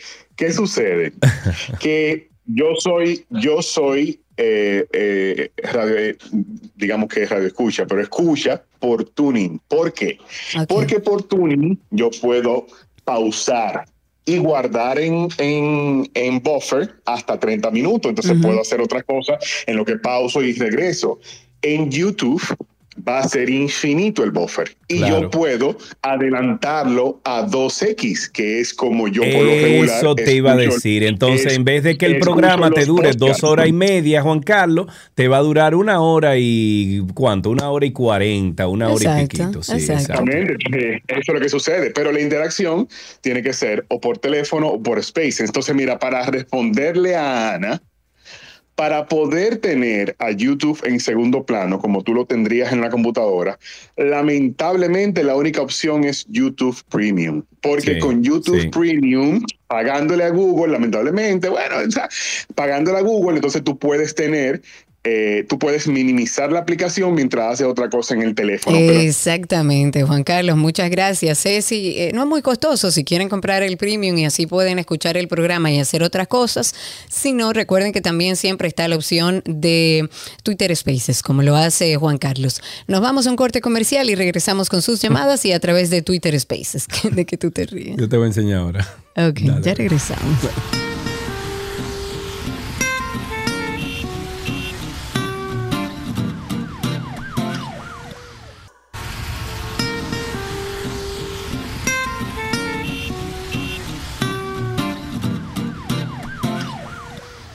Seguimos en Tránsito y Circo, una intervención más para dar paso a nuestros oyentes 829-236-9856 o a través de Twitter Spaces. Nos pasa nuestra querida eh, Carla Matos que están necesitando sangre B positivo para el abuelo de una, de una amiga. Importante no haber tenido COVID en los últimos tres meses, no haber ingerido alcohol en los últimos tres días y por favor, si puede colaborar, puede llamar al 809 852 1442. Y además quiero compartir un tuit del día del ciudadano Valverde. Esto está dentro del reto, mm, eh, yo no sé si ustedes han visto, dentro del reto viral, di una verdad que nadie acepta, ¿ok? Y esto es, ella lo hizo a través de Twitter, tuit del día. Dice, la principal promoción a la corrupción en el Estado son la ley y los procedimientos de compras y contrataciones públicas, con todas sus ambigüedades que evitan la mayor cantidad de proveedores puedan participar de forma justa y transparente en las licitaciones. En proceso de licitaciones he hecho levantamientos de evidencias, impugnaciones, recomendaciones y hasta enemigos tengo. Y lo más favorable, entre comillas, que una vez eh, salió de eso fue que por lo menos cancelaron el, el proceso, pero para amarrarlo más que la vez anterior y cerrar la brecha encontrada. Es tan agotador participar en licitaciones públicas que a veces ya uno desiste y prefiere dejar que los corruptos se maten entre ellos, lo cual pasa. Se pierde demasiado tiempo, esfuerzo, dinero, paz y un poco más para que el más del 80% sea lo mismo de siempre. Puedes tener la mejor propuesta, el mejor precio, la experiencia y el mejor producto, hasta sacar la mejor puntuación en el proceso y nada de eso cambiará el pronóstico del proveedor que ya está asegurado. A ver, tenemos a Samuel, única llamada. Ah, no, se cayó esa llamada, Samuel. Eh, no te veo por aquí para nada. Si tienen otra llamada, pues bien. Si hay alguien en Twitter Spaces, creo que Joaquín, nuestro amigo Joaquín, quiere salir al aire con nosotros. Karina, en Twitter Spaces, mira a Birds. Adelante, Joaquín, habilite su micrófono, cuéntanos. Buenas tardes, Karina. Buenas tardes, Sergio. Bienvenido, amigo, cuéntanos. Ah, no. Eh, ¿Cómo estás, Sergio? Bien, Aló, cuéntanos. ¿Me escuchan? Sí, señor, adelante. No, aquí tocar Crea y estaba pensando en una canción de Daddy Yankee que él tiene que dice con calma que la barriga me- que la barriga mía ya no me deja con ese yun yun que hay de hogares Crea.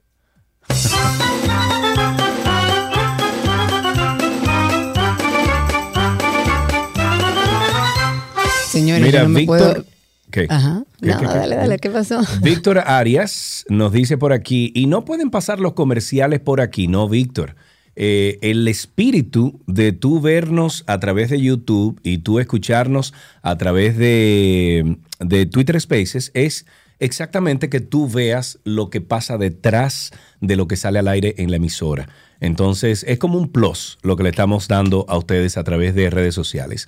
Ahí van a ver, mira, ahí vamos a integrar ahora a nuestro amigo Orlando Prieto, que estará con nosotros en breves momentos a través de, la emisora, bueno, de todas las plataformas que hemos creado aquí. Mientras tanto, Orlando, déjame sacarte de aquí, Orlando. Eh, mientras tanto, vámonos entonces hasta aquí con Tránsito y Circo y regresamos.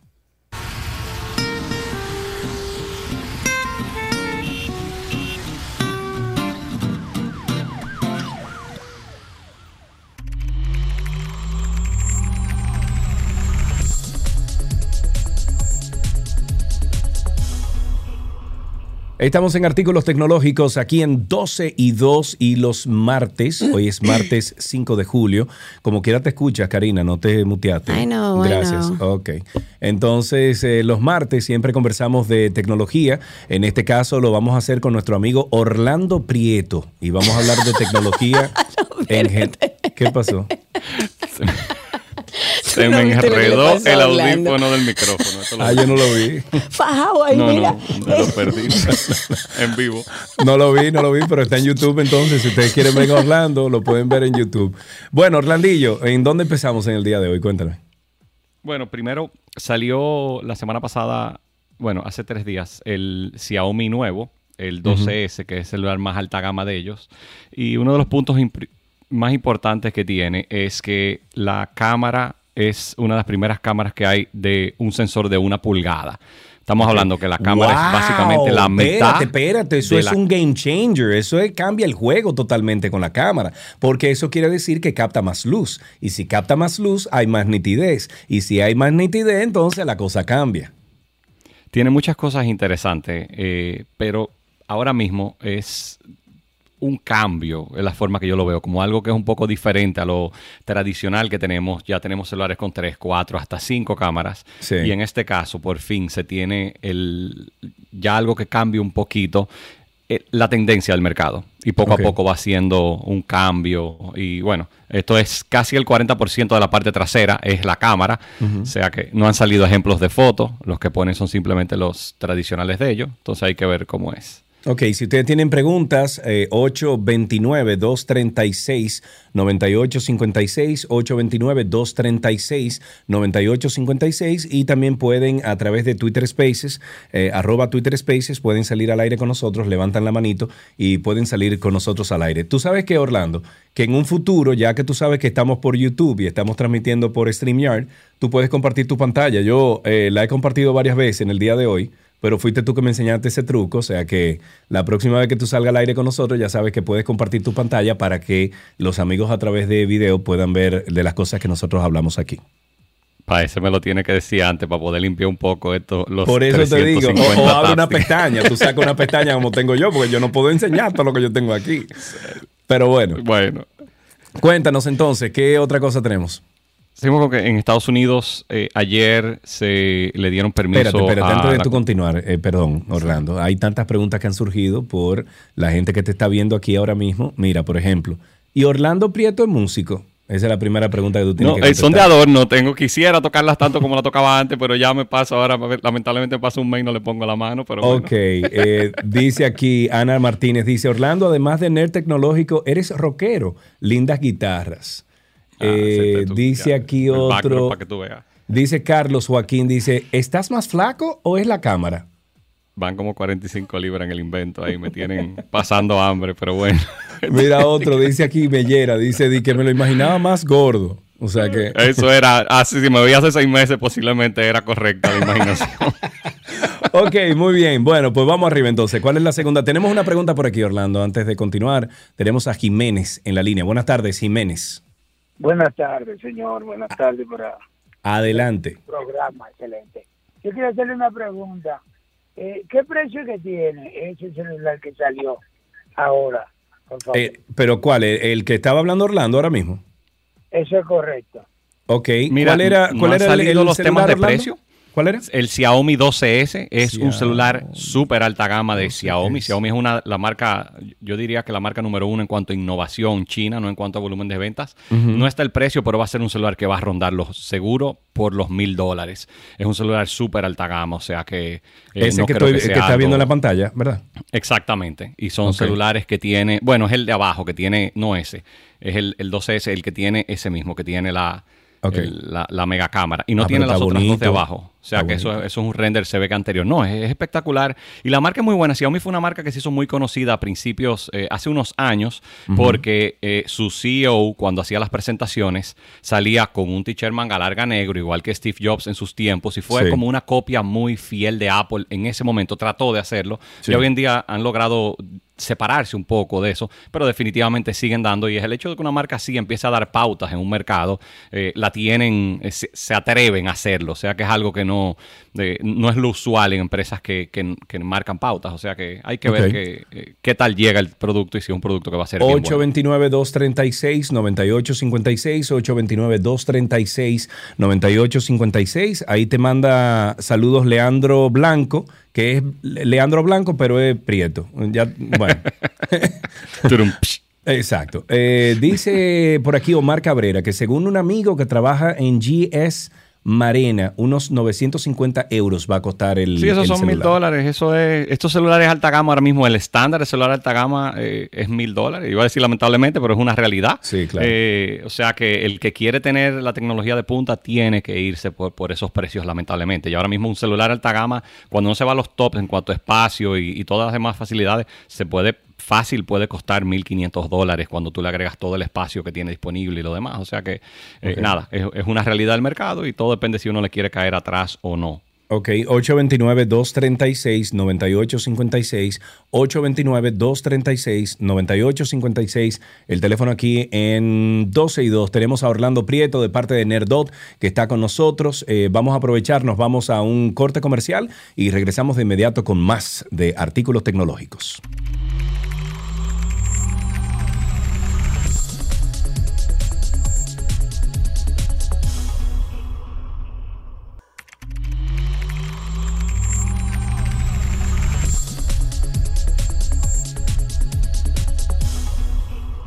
Estamos de regreso en 12 y 2. Diablo, qué.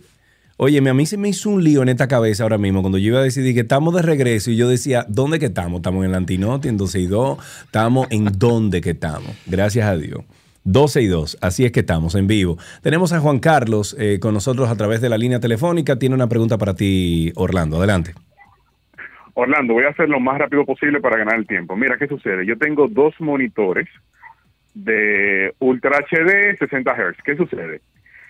Estoy cogiendo la lucha de Caín, yo no sé si eso te ha pasado, viejo, pero los cables de video, ya sea HDMI o DisplayPort que se venden en Amazon, en donde sea, la mayoría dicen que sí soportan 4K 60 Hz, o que son o DisplayPort 1.4 o HDMI 2.0, pero muchos de ellos realmente no soportan, no te pasan de 4K a 30 Hz y no es lo mismo.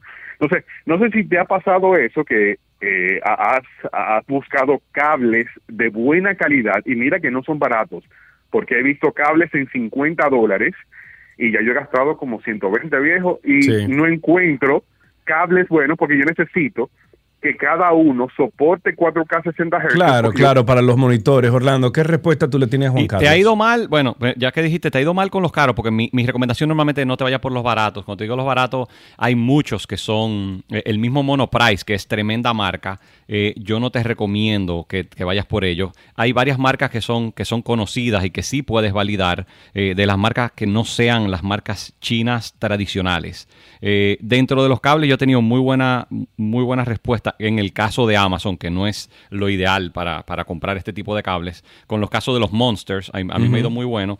Y si no, si sales de Amazon y ya te vas a algo como VIH Foto, te puedo dar varias marcas que sí son buenas, no son cables económicos, eh, no llegan a 50 dólares, pero el promedio de cable ahora mismo 4K, te recomiendo que lo compres, ya tú lo sabes, pero 2.0, eh, andan, yo estoy comprando algunos cables que andan entre 35 y 40 dólares, los de 6 pies, y funcionan 60 Hz perfec- perfectamente, o sea que Ok. eh, es un Eh, tema te deja comentar ahí abajo el StreamYard. Si te deja comentar, ponlo ahí en los comentarios para que eh, Juan Carlos Ah, pueda perfecto. buscar entonces los links. Eh, mira, una pregunta que te hace Omar Cabrera. Si yo toco guitarra y me da con rasguear algo simple para un video, esto es con el tema de, del copyright, Sí. ¿estaría libre de copyright? Mira, no te sé decir, yo no soy experto en el tema de copyright. eh, sí he visto que hay gente que hace covers y se los bloquean, aunque hay como Sí, yo también. hay una política que los covers, si tienen suficiente, digamos, si no es una eh, tocando auténtico y tú haces un cambio dentro de lo que es, sí tienen, eh, que lo aceptan. Entonces, pero claro, no tengo idea en cuanto a la legalidad de eso. Eso es una lotería, lamentablemente. Y lógicamente, mientras más followers tenga la cuenta y mientras más views tenga, tienden a ser más atacados. Lógicamente, no es lo mismo Claro. como quizás seas atacado si no, no sé qué cantidad de followers tienes. Si tienes poco, que como dicen en un caso como el del Antinoti, tú entiendes que, que ya son programas establecidos. O sea que es súper delicado. Ok, ¿con qué terminamos entonces, Orlando?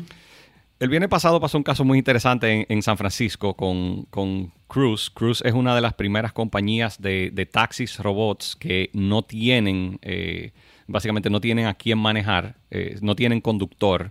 Sí. La semana pasada hubo un día que por más de dos horas todos los que estaban, que fueron uno de los primeros permisos que consiguieron, Sí. se frizaron. Literalmente, y se quedaron en el medio de la calle. Fue un tema súper interesante. Oh, Lo shoot. menciono porque uno que hablamos tanto de la automatización y a dónde vamos, entiendo que esto no va a atrasar por lo menos seis meses a un año el avance de este tipo de cosas Oh, ya eh, sin tener un conductor, pero me pareció ¿Y súper jocoso ver las supieron por qué fotos. se frizó todo? Sí, bueno, aparentemente sí. no ¿Cómo se llama el- el asunto? Cruise, así como de, de crucero, eh, es una compañía de General Motors, muy conocida y fue de las primeras que ha conseguido un permiso para tener eh, vehículos 100% sin conductor. Tienen horarios específicos, lo dejan poner solamente tarde, al final de la tarde, no lo dejan poner en horas pico, pero fue un tema bastante interesante. Son Eh, esos eh, carritos que se ven ahí, esos Chevrolet Bolt. sí, hay unos, los que tienen como el de las rayas rojas. Ya son las versiones más actuales. Han hecho muchísimos modelos. Y bueno, tienen dos semanas que le dieron el permiso. y Ya la semana pasada es una de las primeras veces. Y fue un caos para el tráfico en San Francisco. Lógicamente, Oh, una Dios ciudad mío. tan. Pero nada, vamos a ver a dónde llegamos con todo este tema de. Perfecto. Bueno, pues como siempre. Orlando, muchísimas gracias. Ya la semana que viene, entonces, como Orlando sabe que estamos en StreamYard, él va a traer todo en la pantalla para ir enseñando paso a paso lo que vamos hablando. Eh, Orlando viene de parte del equipo de Nerdot, nos habla siempre de tecnología en general. Ustedes pueden contactar a Nerdot en arroba Nerdot, ahí ofrecen soporte, asesorías, eh, eh, seguimientos de proyectos tecnológicos, redes Wi-Fi, que por cierto, Orlando, mira lo que tengo aquí. Reden. Los juguetes, ahí vienen. Bueno, lo que pasa es que eh, nos vamos para una oficina nueva. entonces, mira lo que compré. Ah, Eso sí, ya lo tiene. Ya Esto sabes. resuelve, manito. Son. No, Eso por si ustedes tienen problema de Wi-Fi. Pero Y bueno. el app es una chulería. Una chulería, la nueva, porque la vieja está limitada. Pero bueno, están ahí en la calle José Andrés Aibar Castellanos, número 173 en el Vergel, y el teléfono es el 809-732-5200. Hasta aquí, artículos tecnológicos.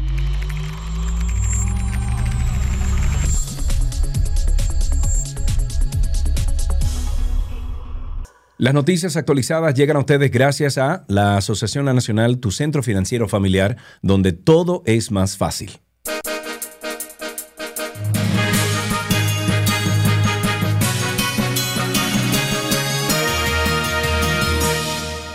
Aquí están las noticias actualizadas. Empecemos con la- el caso Medusa. Legisladores oficialistas y de oposición han recomendado al ministro de la Presidencia, perdón, hacer Lisandro Macarrulla, hacer aclaraciones puntuales ante el país y hasta tomarse una licencia en sus funciones públicas Debe tras la vinculación hacerlo. de Debe Debe, de hacerlo. Esto tras la vinculación de su hijo Lisandro José Macarrulla Martínez en el expediente del caso Medusa. La senadora por Puerto Plata, Jeanette Burnigal, ha planteado que en el país no hay vacas sagradas y que todo aquel que es amigo del presidente debe dejar el camino para que las cosas se aclaren. Ella dijo que hay una investigación abierta y que el propósito es enviar un mensaje claro de que la clase política y empresarial deben sanearse. Siguiendo con el tema Medusa, el juez Amaury Martínez, del tercer juzgado de instrucción del Distrito Nacional, fue apoderado de la acusación en contra de los 63 implicados en el caso Medusa. El apoderamiento fue hecho por la jueza coordinadora de los juzgados de instrucción del Distrito Nacional, Kenya Romero, mediante un sorteo aleatorio computarizado. Se informó que el expediente será remitido a ese tribunal en las próximas horas para que conozca el juicio preliminar en contra de Jean Alain Rodríguez y un grupo de personas donde determinará si envían a juicio de fondo o emite un auto de no que no se atreva.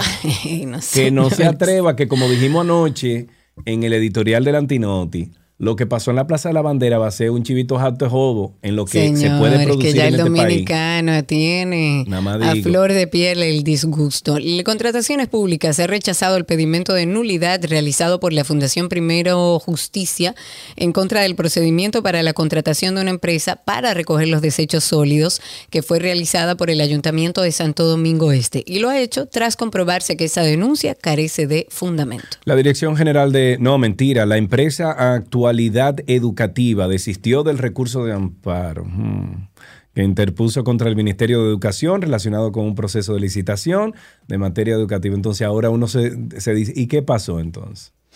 No entiendo. ¿Eh? Algo importante, el proyecto para el fortalecimiento de la respuesta mediática ante emergencias y desastres en la República Dominicana, que fue aprobado por la UNESCO, va a ser ejecutado este mes en el país, se va a coordinar con eh, la Sociedad Dominicana de Diarios y básicamente ellos tienen como objetivo fortalecer las capacidades de los medios, de los periodistas, para mantener las operaciones en curso y poder brindar una cobertura, una cobertura detallada de las noticias cuando haya situaciones de pandemias, riesgos de- relacionados al cambio climático, desastres naturales. Se dijo que hasta octubre próximo se va a crear en conjunto el manual de cobertura mediática de situaciones de emergencias y desastres en República Dominicana. Con esto finalizamos estas noticias actualizadas aquí en 12 y 2.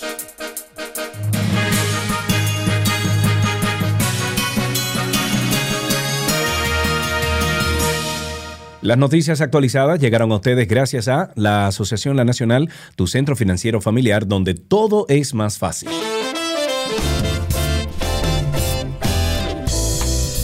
Despedimos este espacio. Gracias, muchísimas gracias a todos los que se conectaron en nuestra prueba del día de hoy a través de YouTube. La idea es estar ahí todos los días con ustedes a través de diferentes medios. Medios como las redes sociales, que ustedes pueden a través de mm, 12 y 2 y Karina Larrauri comunicarse con nosotros. Así nos buscan en redes sociales. Y no olvide, Karina y Sergio After Dark también en redes sociales. Bye bye, señores. Hasta mañana, 12 del mediodía en vivo, en todas las redes sociales, en la 91.3 Y por supuesto en podcast, el 12 y 2. eh, también lo pueden buscar en cualquier plataforma que usted quiera. Adiós, un abrazo.